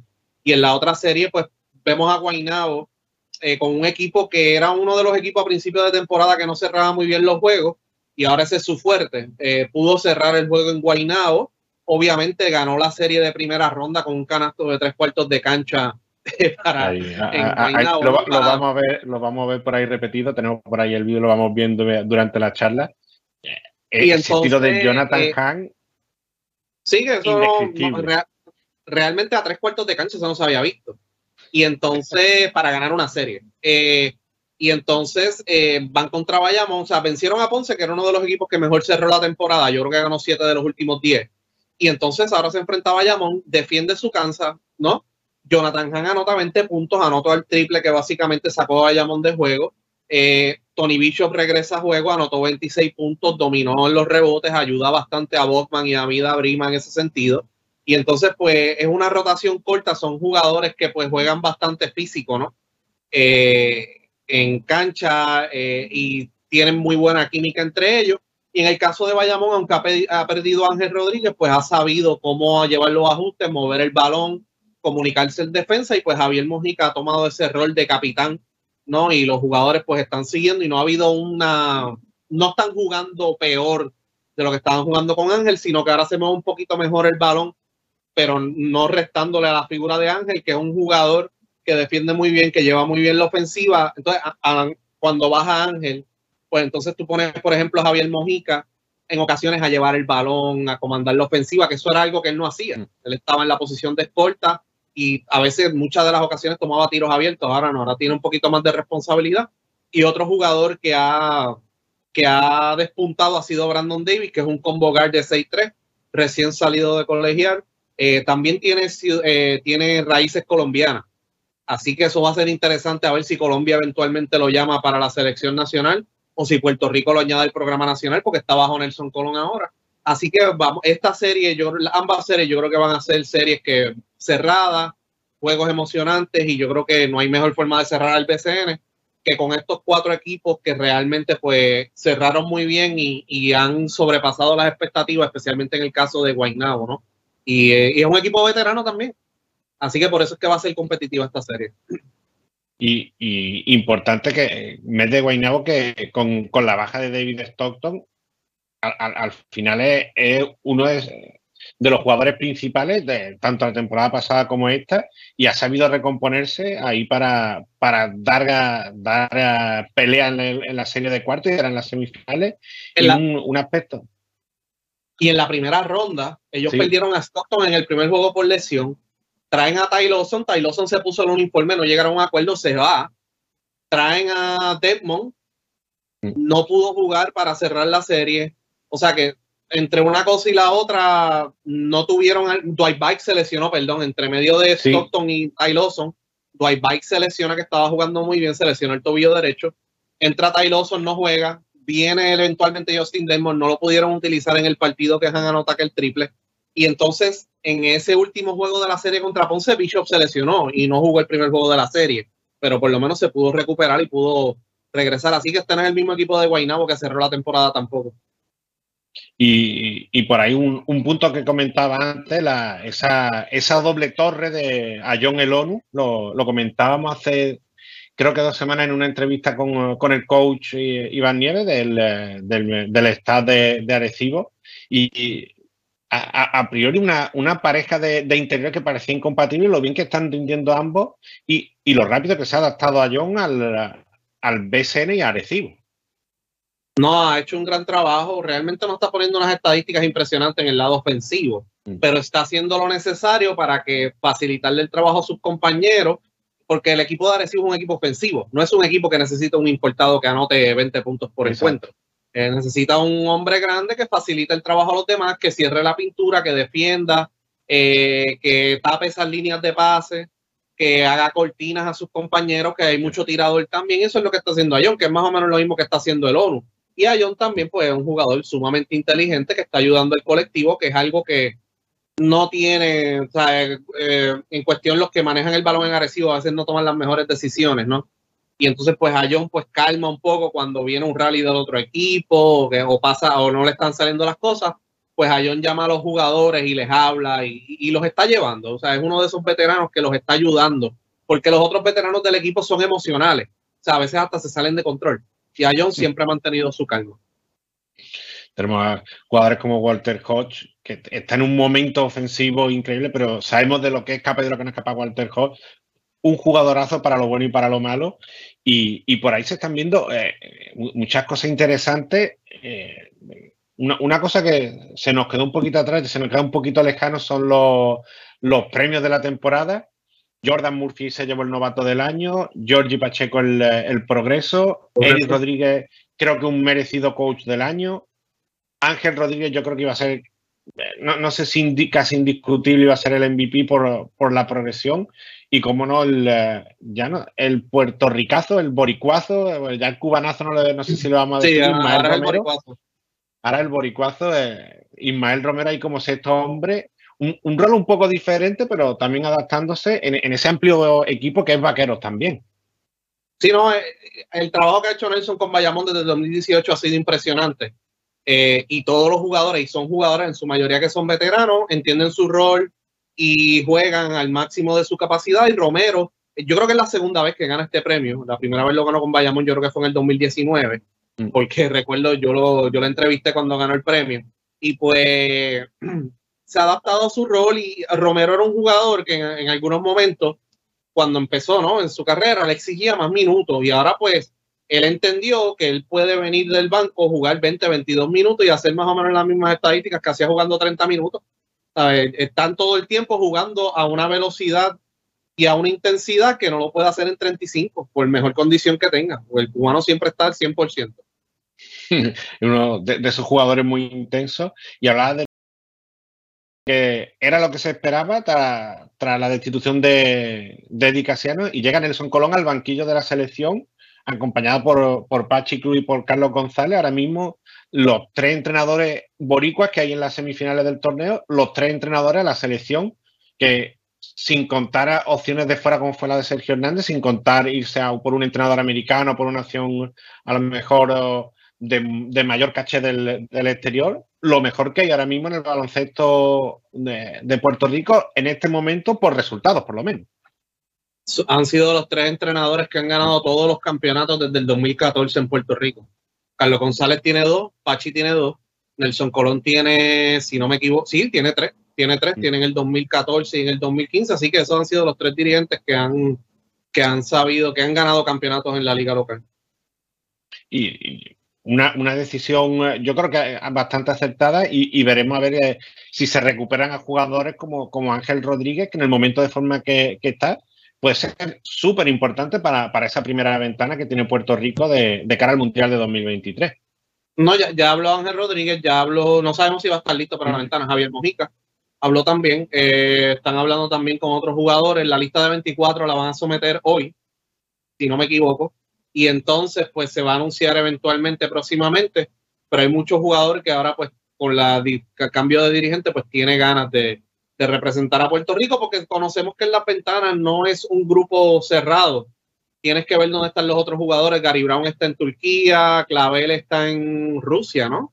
Clavel está en Rusia. Clavel, Ucrania. Ucrania sí. o Rusia, exacto, sí. O sea, que, que sacar esos jugadores en medio de la pandemia que todavía estamos con las diferentes restricciones de viaje, pues va a ser un poco difícil. A lo mejor vamos a tener más jugadores que están acá en Puerto Rico que de los que están afuera. A lo mejor van a querer traer uno que otro, ¿no? Para, para complementar. Y además tiene toda la lógica que con el torneo no va a estar totalmente en activo, pero con el torneo prácticamente recién terminado, tiene toda la lógica de, de que el núcleo importante de esa selección salga del BCN. De los, de los cuatro semifinalistas, más o menos.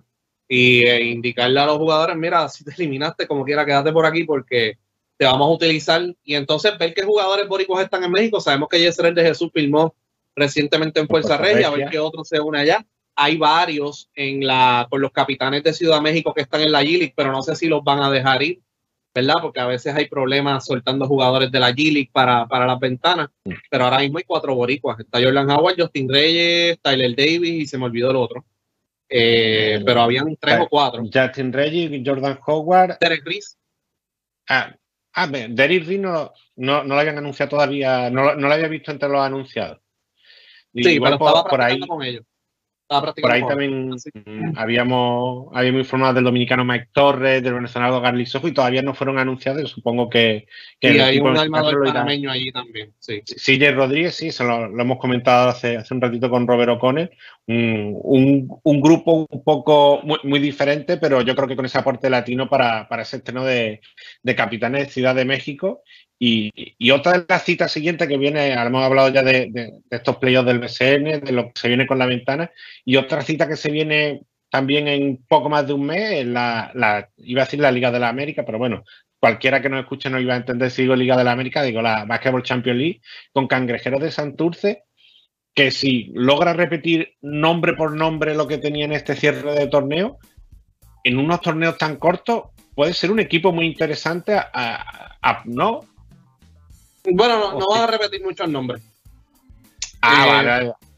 Sí, ya Eh, de hecho, ya firmaron a, firmaron a Ismael Romero, van a ir sumando otras figuras de, de- de la liga, ¿no? Y van a tratar de renovar el plantel lo mejor posible. La única pieza que están hablando a ver si se une es Barea. Eh, y ver quiénes repiten. Gerard Lynch no va a poder estar, La- Lance Tejada están hablando con él, pero muchos de ellos van a firmar en el exterior y ver cuáles, entonces, eh, Filiberto Rivera, eh, etcétera, a ver quién se une nuevamente para el equipo pero yo creo que más de la mitad van a ser jugadores de, de otros equipos para reforzar el plantel. Y obviamente me imagino que estarán hablando con los importados que tenían ahora recién para que entonces jueguen aquí. Yo creo que la fecha es del 31 de, no- de enero al 2 de febrero, ¿no? Algo así era, Sí. Roberto Clemente. Sí, el primero y después a ver para la siguiente ventana, pero si pueden mantener todo ese bloque de jugadores sería muy interesante. Yo lo, lo comentaba, lo comentaba durante una de las, creo que fue uno de los primeros partidos de la serie. J. Barea, Isaac Sosa, Michael Billy, Thomas Robinson y me falta uno, me falta Donta Smith. Un quinteto espectacular, una, una, una pena que le, le- le faltó un poquito más. Yo creo que si ese, si hubieran podido tener ese quinteto desde el arranque, que hubiera llegado con un poco más de química y conociéndose más entre los jugadores, hubieran prestado, hubieran eh, sido mucho más combativos y mucho, le hubieran prestado más, más- poner más en problemas a, a capitanes. Sí, definitivamente. O tener un cruce más favorable, que era lo ideal para ellos. Pero realmente yo creo que, que ese núcleo que mencionaste ahora mismo es muy bueno. Ahí lo que ellos están tratando de redondear es ese, ese banco, ¿no? Y ver si Donta se, man- se queda. Aunque Donta sabemos que tiene muchísima experiencia en el baloncesto europeo y recientemente estuvo firmado por allá en Francia. Este, Mm. Y ver qué, qué tiene Thomas Robinson y Michael Beasley sobre la mesa pero es cuestión, ya ves, Romero lo firmaron, así que hay que ver qué otras figuras firman para reforzar ese plantel y si Varano está, con qué lo con qué lo sustituye. Y bueno, de, to- eh, todo el mundo habla de una final Arecibo-Bayamón, pero yo creo que no va a ser tan fácil que se llegue a esa final, visto lo que tú comentabas, esa, esa igualdad que estamos viendo, no está tan caro que tan claro que vaya a haber un, a haber un back to back de vaquero o, o que la final vaya a ser sí o sí Arecibo-Bayamón. Sí, ahora mismo no hay claridad. A lo mejor si estuviese Ángel Rodríguez, ¿verdad? Uno diría, pues Bayamón va en ruta al back-to-back, pero como quiera tiene una serie difícil con Guaynabo, que es un equipo veterano con bien compenetrado, y entonces en el otro lado está Fajardo, que fue el campeón hace dos años con Sí. el nombre de Aguada, con más o menos el mismo plantel, contra un Arecibo que todavía se está conociendo, ¿no? Porque no había jugado toda la temporada con Walter Hodge, tiene a Jonathan Rodríguez, tiene a John, el ONU terminó la temporada con ellos. O sea que, que yo creo que esa serie, la de Fajardo y Arecibo, va a ser bastante larga y no hay nada seguro. No hay nada seguro, pero los favoritos son Arecibo y Bayamón, porque Exacto. tienen los dos mejores planteles ahora mismo. Y, y los más largos, los, los mejores planteles y los más largos también. Pero bueno, yo creo que lo, lo que mejor podemos comentar de un torneo en, en su fase final es que está todo igualado y, y no podemos dar a un favorito para el torneo, sí o sí. Yo creo que esa es la parte que más va a llamar la atención, sobre todo lo que estamos viendo con, con esta igualdad, estas canastas finales. Yo creo que un, eh, un efecto llamada para el que no se esté siguiendo el BCN, que lo, lo siga en estas jornadas que quedan. Yo creo que eso es lo mejor para la fanaticada y los seguidores del BCN, que hay una semifinal en la cual no haya un claro favorito.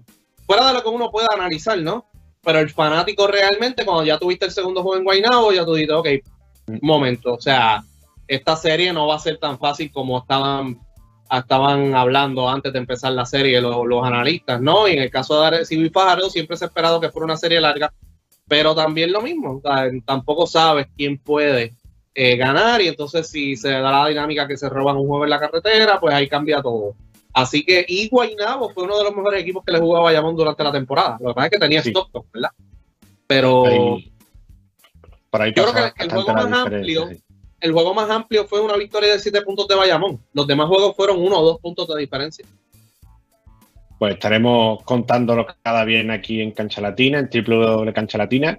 Y, y siempre yo digo que para seguir lo que nos cuenta Luis Modesti en arroba L Modesti en Twitter, lo podemos seguir. Y bueno, estaremos atentos en próximas semanas a ver, eh, a ver si se cumple ese pronóstico de la final a Recibo Bayamón, hay sorpresas y, y por dónde sale un, torneo que yo estoy atento a ver todos los partidos que puedo porque es que están emocionantes al máximo nivel. Sí, gracias, Daniel. Un abrazo, Luis. Y ahí tuvimos el testimonio del periodista Luis Modesti con toda la actualidad del BCN, el baloncesto de Puerto Rico, esa llegada de Nelson Colón al banquillo de Puerto Rico y ese recorrido, aunque un poquito más tarde también hablaremos de capitanes de Ciudad de México con, con Jorge Herrera. Ahora es turno de viajar hasta El Salvador. ¿Y por qué vamos hasta El Salvador? Porque vamos a charlar con el coach que del equipo líder ahora mismo del torneo, con el argentino Pablo Peloa. Y, el, eh, el coach de, de, Án- de Ángel, no, perdón, de Águila de San Miguel, están con balance ahora mismo de, vamos a mirarlo aquí en las notas, que tengo aquí mis notas de cada programa, con balance de 12-1. Y bueno, a ver qué nos cuenta el, el coach argentino, que tiene su primera experiencia en el exterior en, en un torneo que está bastante ba- bastante igualado, que recordemos que Santa Tecla se llevó el torneo de apertura y ahora está bastante, eh, bastante diferente ese, ese torneo, este torneo clausura, y ver qué nos cuenta un, eh, un coach argentino que está debutando en el exterior con, eh, aquí le veíamos como jugadores como Eli Vázquez, Brian García, el ecuatoriano Carlos, Carlos Delgado, el argentino Ramiro Tremuk. Se ha reforzado bastante y con, con jugadores, con jugadores nacionales y, con jugadores digamos, con los refuerzos importados siendo, siendo clave en este equipo que lidera, como decía, con 12-1. Y ahí me, me comenta Leo Marro que tenemos conectado al coach, así que yo me dispongo a saludarlo. Muy buenos días, Pablo de Peloa. Bienvenido a Cancha Latina. Buenos días, ¿qué tal? ¿Cómo estás? Saludo a toda la audiencia también. Un placer saludarte, coach, y, queríamos charlar contigo por, esa experiencia tuya en El Salvador, por ser líder con Águila de San Miguel. Bueno, lo primero de todo, preguntarte co- cómo estás y cómo estás viviendo estos días en esta experiencia nueva en El Salvador. La verdad que muy bien. eh, esta es mi segunda temporada. Y, y bueno, con respecto a la primera hay un cambio radical, entonces lo estamos, lo estamos viviendo de otra manera, de otro, de otra, de otro tipo de organización. Y eso la verdad que, que ha generado eh, muchos cambios y, la verdad que hoy estamos eh, compitiendo de otra manera. y un, equipo que ve- venía de, de zona, zona media en el, en el pasado torneo de apertura y líder indiscutible en este torneo clausura. Sí, la verdad que nosotros basamos todo, toda la estructura eh, en potenciarnos con los, nac- los nacionales, que, que es algo que acá no es muy común. Entonces pudimos armar un- una muy buena rotación de nacionales y en base a lo que nos faltaba fuimos a buscar a los extranjeros. Entonces estamos compitiendo en, en el torneo pero de forma diferente a lo que lo hacen los demás. Y la verdad que nos está, nos está yendo muy bien estamos teniendo buenos resultados. Y además, eh, bien lo comentabas, con, eh, con ese eh, con, ese buen balance entre, entre jugadores nacionales y jugadores extranjeros, que por ahí en Centroamérica no es lo más, no es lo más habitual, siempre vemos que jugador, el jugador estadounidense es el que lleva el peso del equipo, y aquí han venido jugadores interesantes, y, y- y no solo los, los americanos son los que llevan el peso de esta águila de San Miguel. Sí, la verdad que sí. Bueno, uno de los cambios más importantes que tuvimos este, esta temporada fue sumar un segundo entrenador, que, Marcos Emilio, un chico que trabajaba con, nosotros allá en Argentina, y, y, le dimos bastante importancia al trabajo de estadístico en, en, el uso de las estadísticas avanzadas. Y lo que estamos logrando ver es que en nuestro equipo el uso que tienen los jugadores es muchísimo más repartido entre todos y, uh -huh. los, y los, equipos con los que nos enfrentamos, el uso recae en los tres extranjeros y, y, por ahí algún nacional.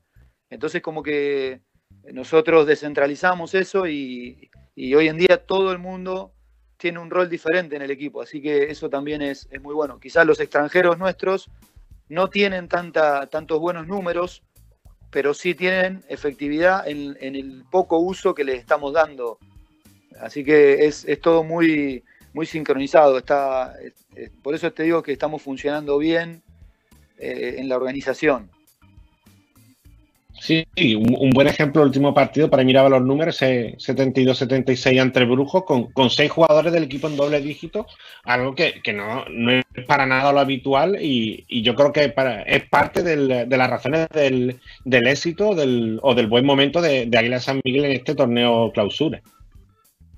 Claro, siguiendo con, con eso que me decís, eh, si vos te fijás, todos los equipos tienen arriba de 100 puntos en cuanto a promedio y, y, ciento y pico de posesiones, que es una locura. Y nosotros con cada uno que nos enfrentamos intentamos bajarlo por debajo de los 74 puntos, que solo uno nos hizo más que nos hizo 84 puntos Santana de local, pero a todo lo demás logramos bajárselo y bajarle el número de posesiones también, o sea, llevarlos a lo que nosotros nos sentimos cómodos y podemos eh, funcionar mejor.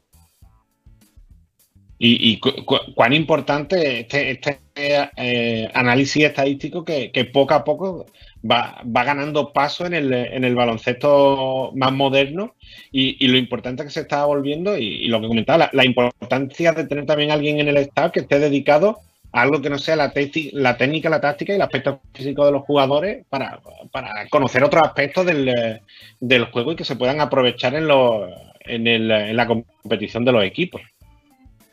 Sí, la verdad que fue fundamental, porque más allá de, como vos decís, la ayuda en cancha y, y hacer un, el trabajo de segundo entrenador normal, llevar todo este tipo de datos, a vos te da eh, un, una radiografía de cómo está funcionando el equipo y, cómo lo hacen los equipos que juegan contra nosotros. O sea, eh, poder dejarlos o traerlos a nuestro escenario para jugar ya es importante.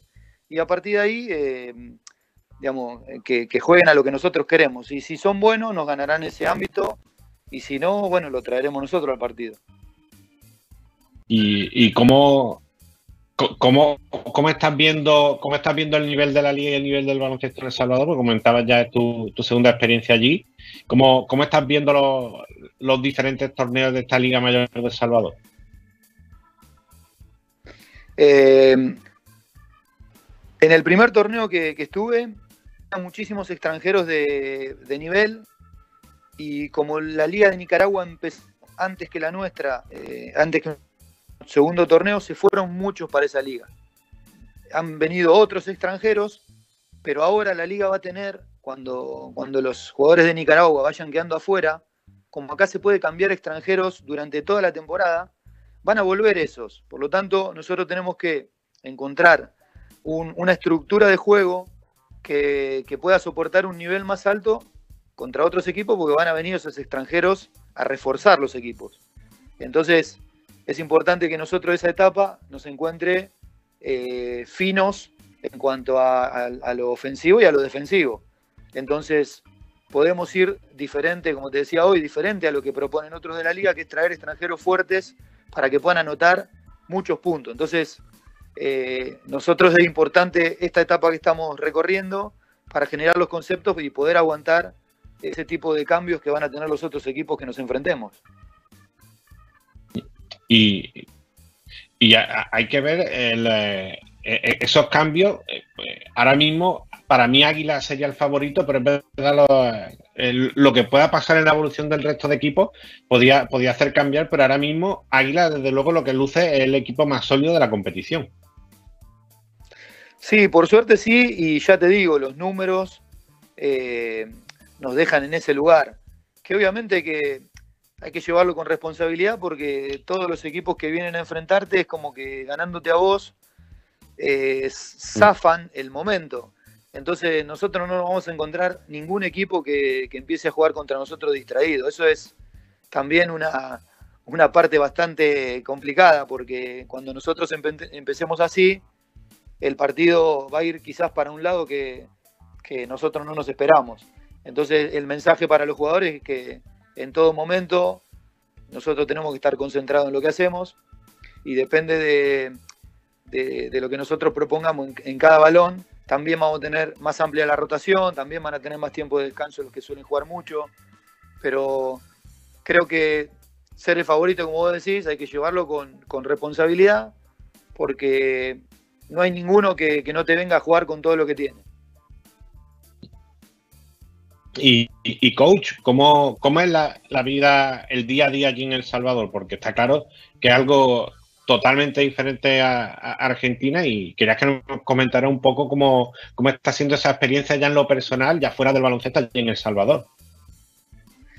Y la verdad que sí, como vos decís, es totalmente diferente a, la Argentina en muchos sentidos, pero me estoy acostumbrando un poco a la idiosincrasia que por ahí a veces en ciertas cosas no comparto, pero hay que acostumbrarse a todo.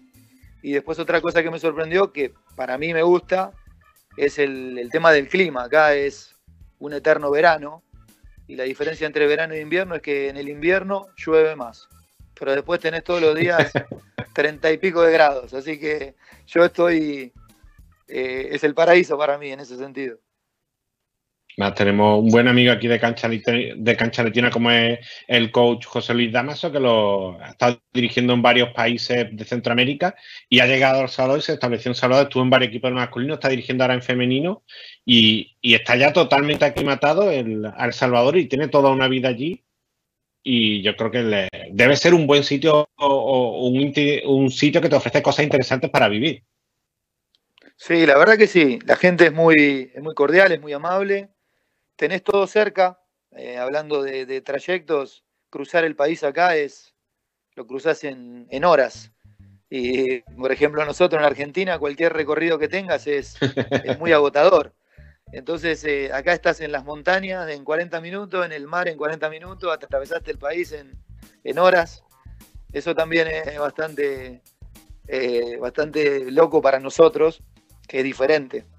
Pero es muy, la gente es muy cordial, muy amable, eh, y, y está muy bueno todo lo que es el aspecto cultural del país, Sí. que, que todavía no le he podido dedicar mucho tiempo por una cuestión de que la competencia es casi todos los días, pero ya tendré algunos días para recorrer un poquito más todo el aspecto cultural que es muy bonito.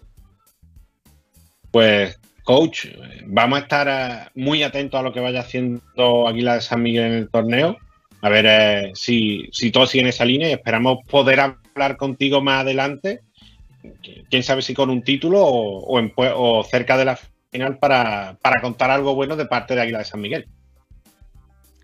Dale, muchísimas gracias y, y es- este tipo de programa la verdad que eh, es buenísimo porque hay muchos entrenadores que están muy lejos de la casa y se sienten por ahí en una de esas medio olvidados. Entonces este tipo de, de programas hace que vos estés de vuelta un poquito valorado y eso está, está muy bueno, es una palmada en la espalda que es muy linda. Pues eh, estamos, estamos para ello porque Cancha Latina siempre buscamos a al entrenador, al jugador latinoamericano, allá por donde haya, allá por donde vaya. Siempre nos gusta traer testimonio porque siempre cuentan algo diferente y siempre es una aventura diferente al, al que dirige en casa y por eso nos gusta destacarlo. Y, y el caso de Pablo Peloa es uno de tantos que venimos comentando aquí en Cancha Latina. Así que, coach, eh, mucha suerte y- y estaremos en contacto. Muchas gracias y un saludo enorme para ustedes. Y ahí y un abrazo, Pablo. Y tuvimos el testimonio del coach argentino Pablo Peloa, líder de, de la Liga Mayor del Salvador. Una- ese recorrido que vamos haciendo por diferentes lugares donde están los latinoamericanos, aunque es dentro de Latinoamérica, pero ya hemos ido en semanas anteriores, en semanas y meses anteriores, pasamos por, por lugares como Angola con José Neto, bajamos a- hasta Vietnam con, con Eric, eh, con el coach mexicano Eric, no recuerdo, me va a perdonar.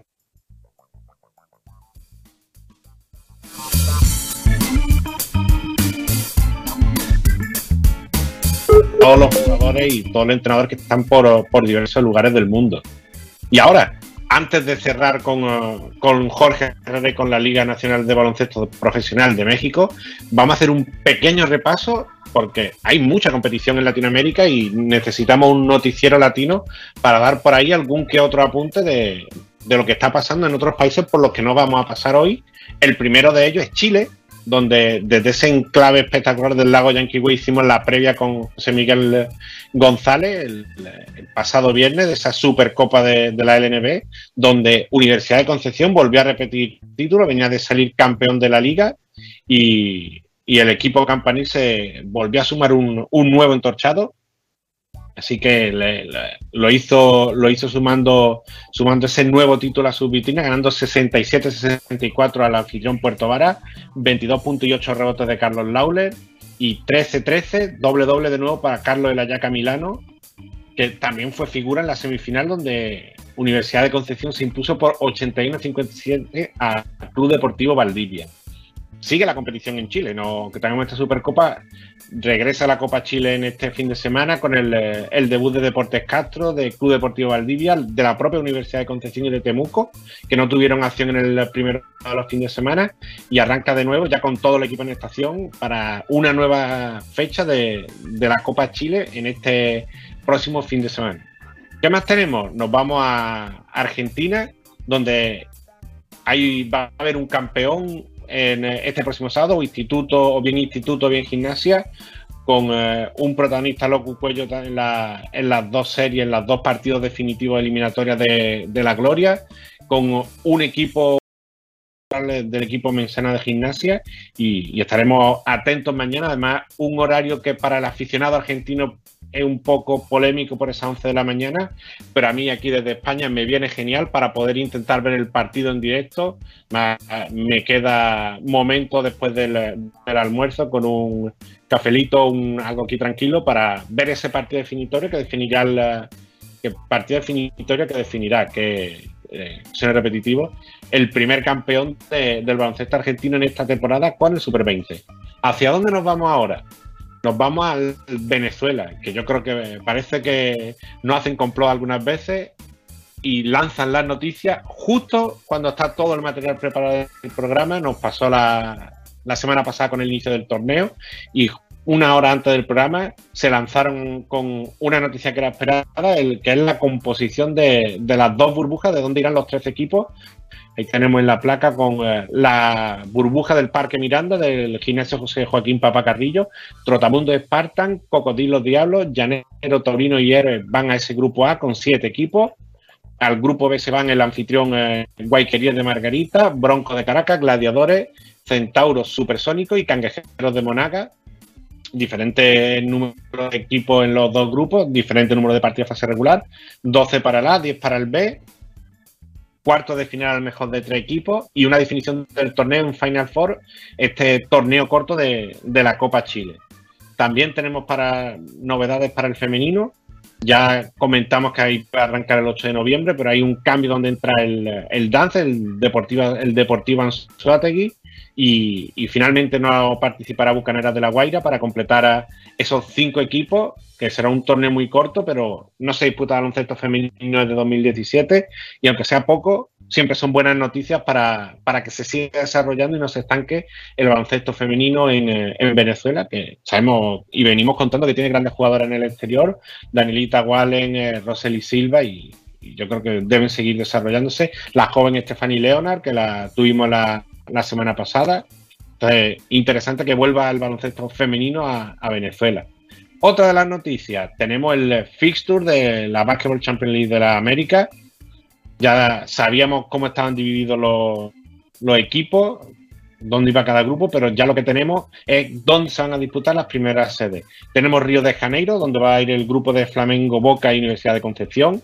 Santiago del Estero, donde 15 va ser anfitrión y se enfrentará a Nacional y se enfrentará a Sao Paulo. Un Sao Paulo que ha empezado 0-2 la temporada en Brasil. En Minas será otro de, las sedes con eh, Minas Technic, Biguay y Obras Basket. Y Nicaragua, la capital, en su capital Managua, con Real Estelí, eh, los Edmonton Stinger y Cangrejeros de Santurce, que tengo mucha curiosidad por saber qué plantel va, va a llevar el Edmonton Stinger, porque es una de las grandes incógnitas. Y bueno, ¿qué nos queda ahora? Lo prometido es deuda y tenemos que repasar la Liga Nacional de Baloncesto de, de México, donde están unos playoffs, no, yo le iba a titular unos playoffs un tanto locos, pero no sé cómo lo irá titulando. Nu- Nuestro hombre de cancha latina allí en México, los saludamos. Muy buenas tardes, Jorge Herrera. Welcome back a Cancha Latina. Hola Dani, un gusto andar por acá. Y, y un gusto, y, más con el momento en el que está la- el torneo, en estos playoffs, definición, si comentamos que está bonito el BCN, no podemos decir menos del momento que está el torneo mexicano, que aunque Fuerza Regia y, y, y Sole han cumplido con eso en ese 2-0, pero hay el susto que dieron Platero y Abeja en esa, en esa primera fecha, quitándole la localidad a Dorado y Astro.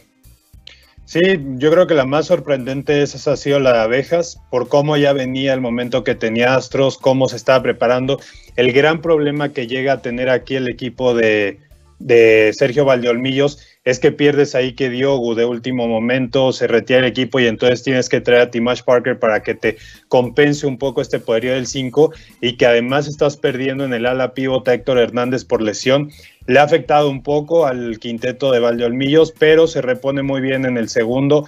Y luego viene el caso de, de Plateros, ¿no? Que también sabe ganar el primero, pero deja muchas dudas en que el siguiente partido te ganen de manera tan amplia, ¿no? 20 puntos aproximadamente. Entonces, deja como buenas cosas por la parte de Plateros y por Abejas muchas dudas de qué tanto puede ser constante en esta serie, ¿no? Series muy cortas se van a decidir al mejor de cinco. Entonces, Abejas necesita aprovechar esta noche en el domo de la feria el ganar de inmediato para por lo menos asegurar alargar la serie, pero si no lo hace de esa manera te complicas demasiado a pesar de que tengas juegos en casa, ¿no? Y en el caso de Plateros, no necesitabas ganar los dos partidos seguidos, pero sí necesitabas llegar a la siguiente parte de la serie con esa victoria. Vamos a ver qué también Pepe Pidal puede arreglar las fichas, porque como bien sabemos también, ¿no? Si sabe llevar los partidos, que se vayan al último momento y que lleguen ellos con el ritmo al final, le puedes ganar muy fácil la partida a Gustavo Pacheco porque empiezan ahí las dudas de Dorados, ¿no?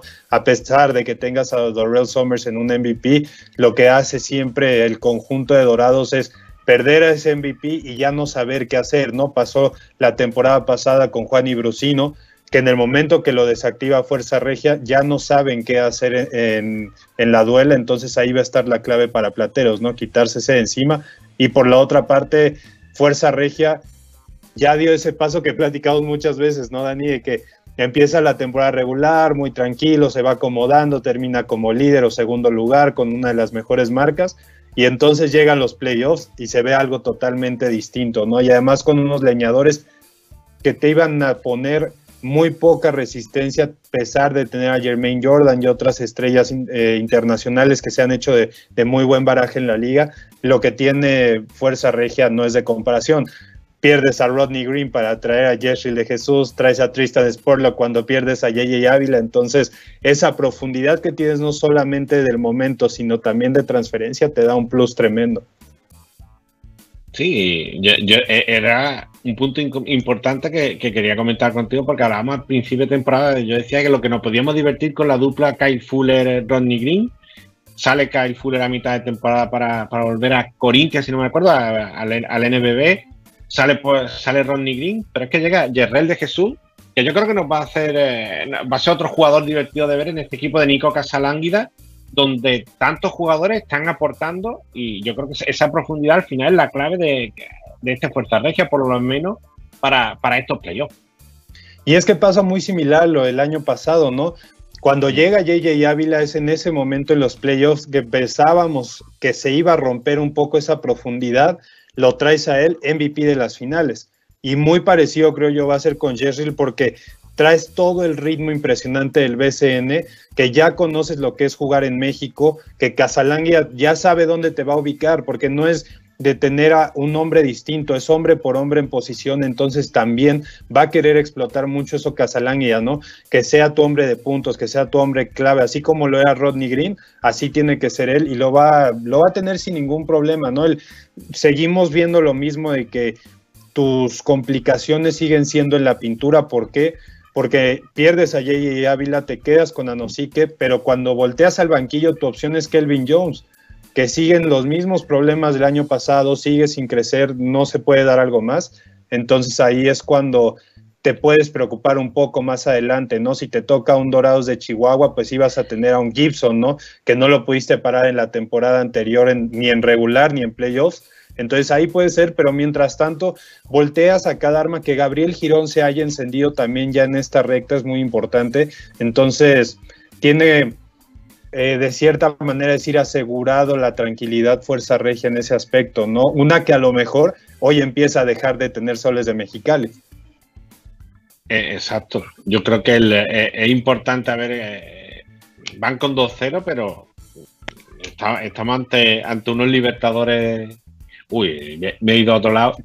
El, sí, Libertadores, iba a decir, no, sí, lo he dicho bien, Libertadores de Querétaro, con el MVP, que lo de- decíamos, yo, yo dudaba de cómo se podía adaptar, pero hablaba de Darrell Summer de, de MVP en la zona este, pero Van der Blue, yo creo que si no ha habido quórum a la hora de elegir los dos MVP, poco ha faltado para que hayan sido unánime, porque han sido los dos jugadores más desequilibrantes de la temporada. Sí, por Vanderblue no, no hay duda alguna, porque muchas comparaciones iban a lo mejor a Lucas, a mismos jugadores de Libertadores. Tienes que, lo que hace la liga es esta inclusión de que todos participen, entonces también tenías que tomar gente de Astros y Abejas, pero cuando volteas a ver el rendimiento, estamos viendo lo mismo que un Stedmon Lemon el año pasado, o que un Jordan Adams, y no es que todavía mejor, y lo vimos en el primer juego de Soles de Mexicali.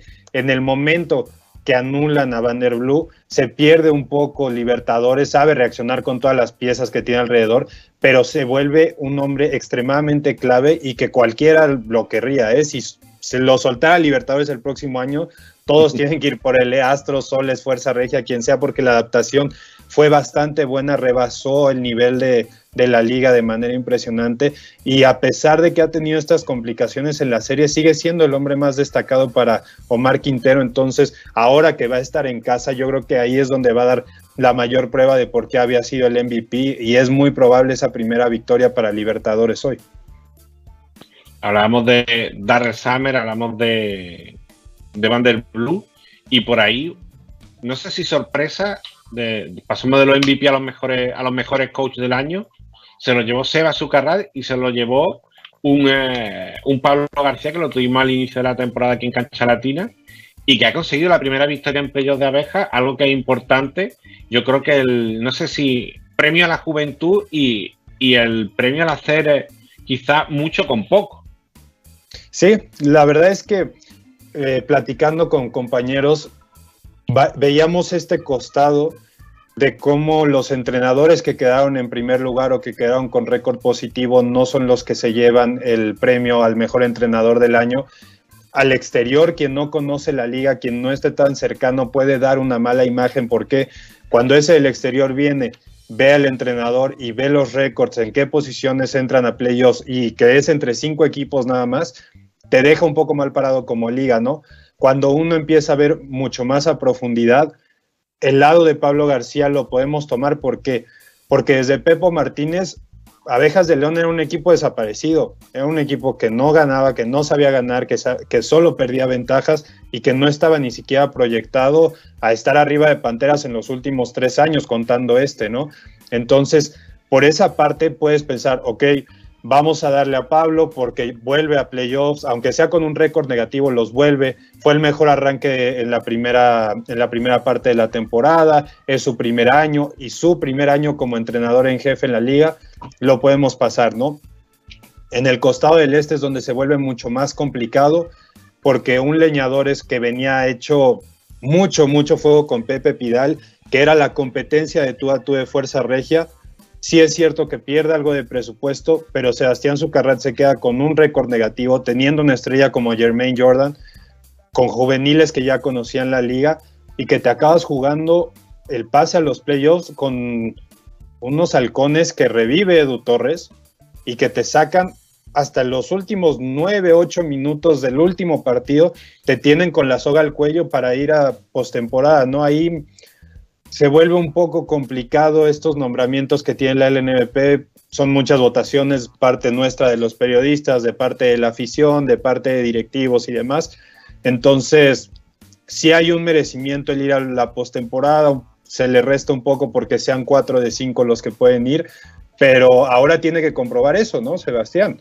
Tiene que comprobar que si ya te fuiste 2-0 pues jugando en Monterrey, que por lo menos te puedas recuperar en tu casa, ¿no? Ganar un partido y que te eliminen peleando el, la última victoria de Fuerza Regia, vamos a ver cómo lo puedes solucionar, porque por el lado de abejas, o sea, haciendo la comparación leñadores-abejas, por abejas se ve mucho más factible el que la serie se pueda ir hasta el quinto juego.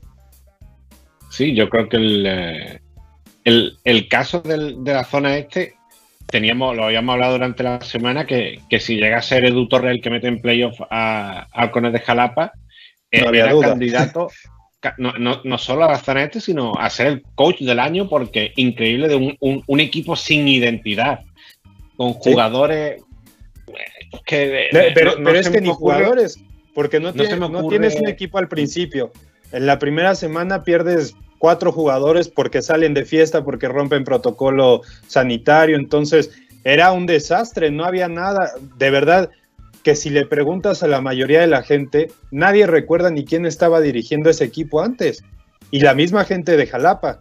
Entonces ahí es cuando pasas del Jalapa de Sergio Valdeolmillos, de Lee, que los hizo campeones y demás, que tenían esa gran identidad, a lo que hoy era, Ed- Edu Torres revivió no solo un equipo, revivió una franquicia. Ya llenaste el, el auditorio en las últimas semanas, diste esa esperanza de postemporada. La gente hacía filas afuera del gimnasio para recibir al equipo. En ese nivel de resurgimiento estabas. Y si te llevas esa última victoria, yo no lo pongo duda. O sea, que no ganara Edu Torres el entrenador del año si iban a playoffs, ya era, o sea, era un atraco eso ya. Y, y- y en ese caso, para mí no hubiera sido solamente coach de, de- de su zona, sino para mí el coach del año hubi- hubiese sido un, uh, un nombramiento más, más que, más que claro. Y, y por ahí hemos hablado de, uno de los equipos que ya no está con Marcones de Jalapa. Y, y de nuevo, Pantera de Aguascalientes, una temporada más quedando a deber. Sí, eh, preocupa un poco el tema de que si entonces no era el entrenador, ¿no? De si algo está pasando dentro de la franquicia que el equipo no tiene la habilidad, la consistencia directiva de dar el salto extra. ¿Por qué? Porque vuelves a tener un muy buen entrenador, tienes un plantel muy competitivo, Mm. tenías a Ernesto Glivie, tenías, digo, alguien ya experimentado como Israel, trajiste a Johnny Machuca, que había sido uno de los mejores jugadores del año pasado, pero por calle lo había sido, y ahora se va en un equipo eliminado en primera ronda, entonces preocupa mucho a qué está jugando desde arriba Panteras, ¿no? Porque no puede ser que otra vez estás proyectado a dar una pelea por ese segundo puesto de la conferencia y te perdieron en la primera mitad. Te fuiste, desapareciste. Aquí lo que yo creo es que vas a tener que seguir con esta con este nuevo proyecto de CEPO para que de ahí puedas ya asentar algo, ¿no? No que solo te estés quedando en que, bueno, no nos funcionó, volvemos a cambiar, si no es este entrenador, traemos otro. Y lo peor es que para tu próxima temporada, ahora ni siquiera Fabián Jaimes vas a tener que era tu pilar defensivo, entonces si ya venías complicado, para el próximo año te complicas más y hay que recordar algo. Si en la LNVP no ganas, si pie- empiezas a perder popularidad, el presupuesto también se acaba y el gobierno también te dice muchas gracias, ¿no?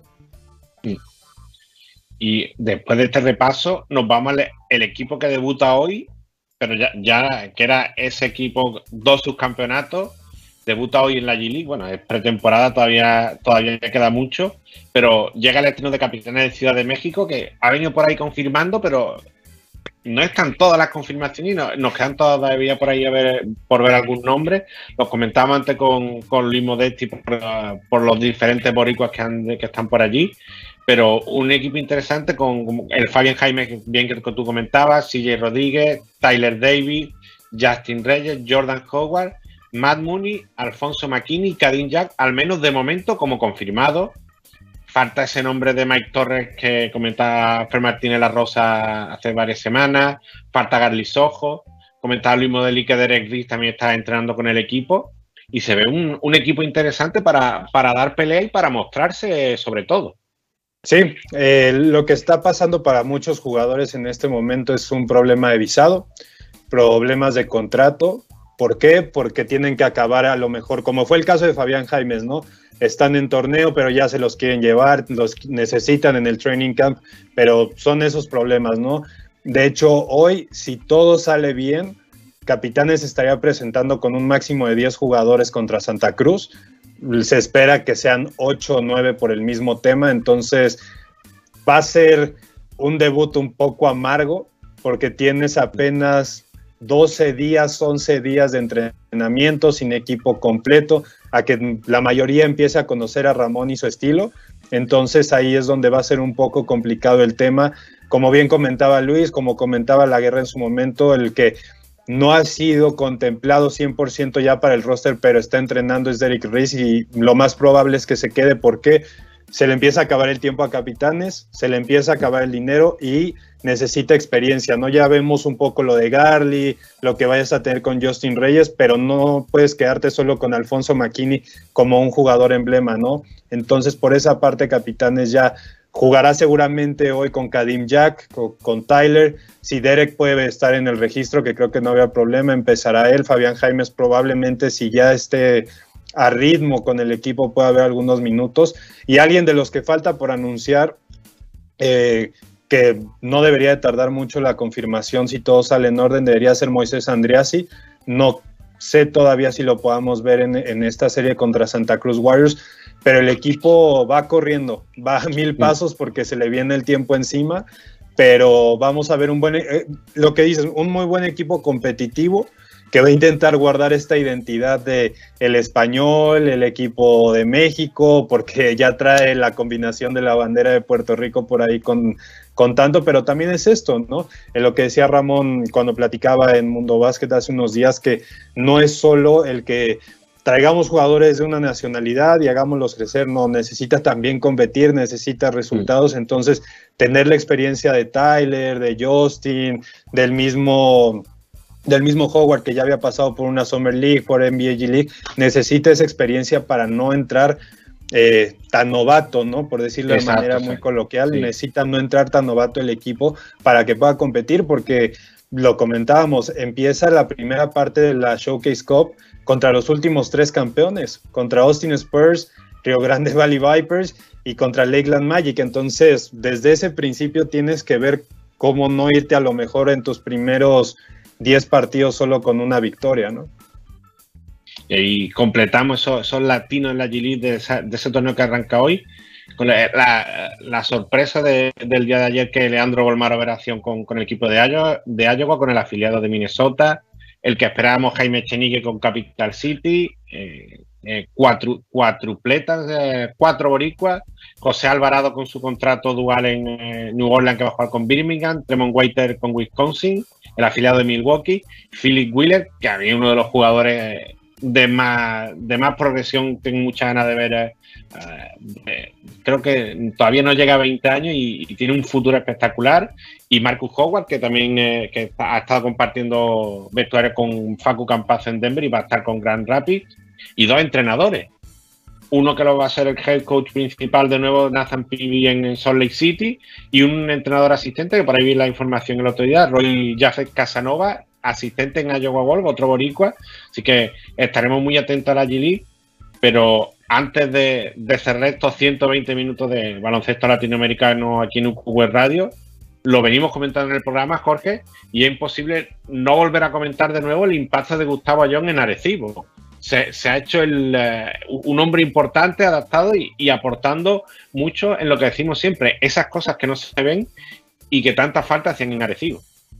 Alguien antes del Proolímpico decidió decirle que un viejito cómo se atrevía todavía a seguir en la selección nacional y desde ese entonces se lo sigue comprobando, se lo sigue comprobando mucho a México que se le desestimó cuando vino y lo que está haciendo en Arecibo yo creo que nadie lo esperaba y los más agradecidos deben ser Walter Hodge y Jonathan Rodríguez que tengan tanta libertad de hacer tiro por los espacios que abre Gustavo, las- la visión de campo que tiene muchos esperaban que en este de Astros venía para abajo y ya venía como este cierre ya comprobado que si él quiere y los equipos quieren, lo pueden utilizar de una gran manera porque a su edad y en una liga tan física como el BCN, tener los números que está teniendo no los tiene cualquiera y lo que dices, ¿no? Lo más importante, esa jugada invisible a la estadística que te hace ha sido algo característico que a Pablo Lazo le encantaba en el Real Madrid y que lo sigue comprobando aquí Gustavo y se nota, ¿no? Se veía en el partido de ayer que la experiencia como mata la cabeza del joven y así traía al equipo rival ayer.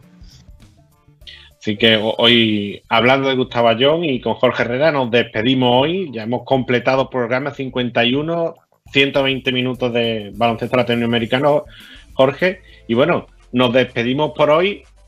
Dar las gracias como cada viernes a Leo Margo en los controles. Y como siempre digo, www.canchalatina.com. Y para todos los demás, cuídense y nos vemos la próxima semana con más baloncesto latinoamericano.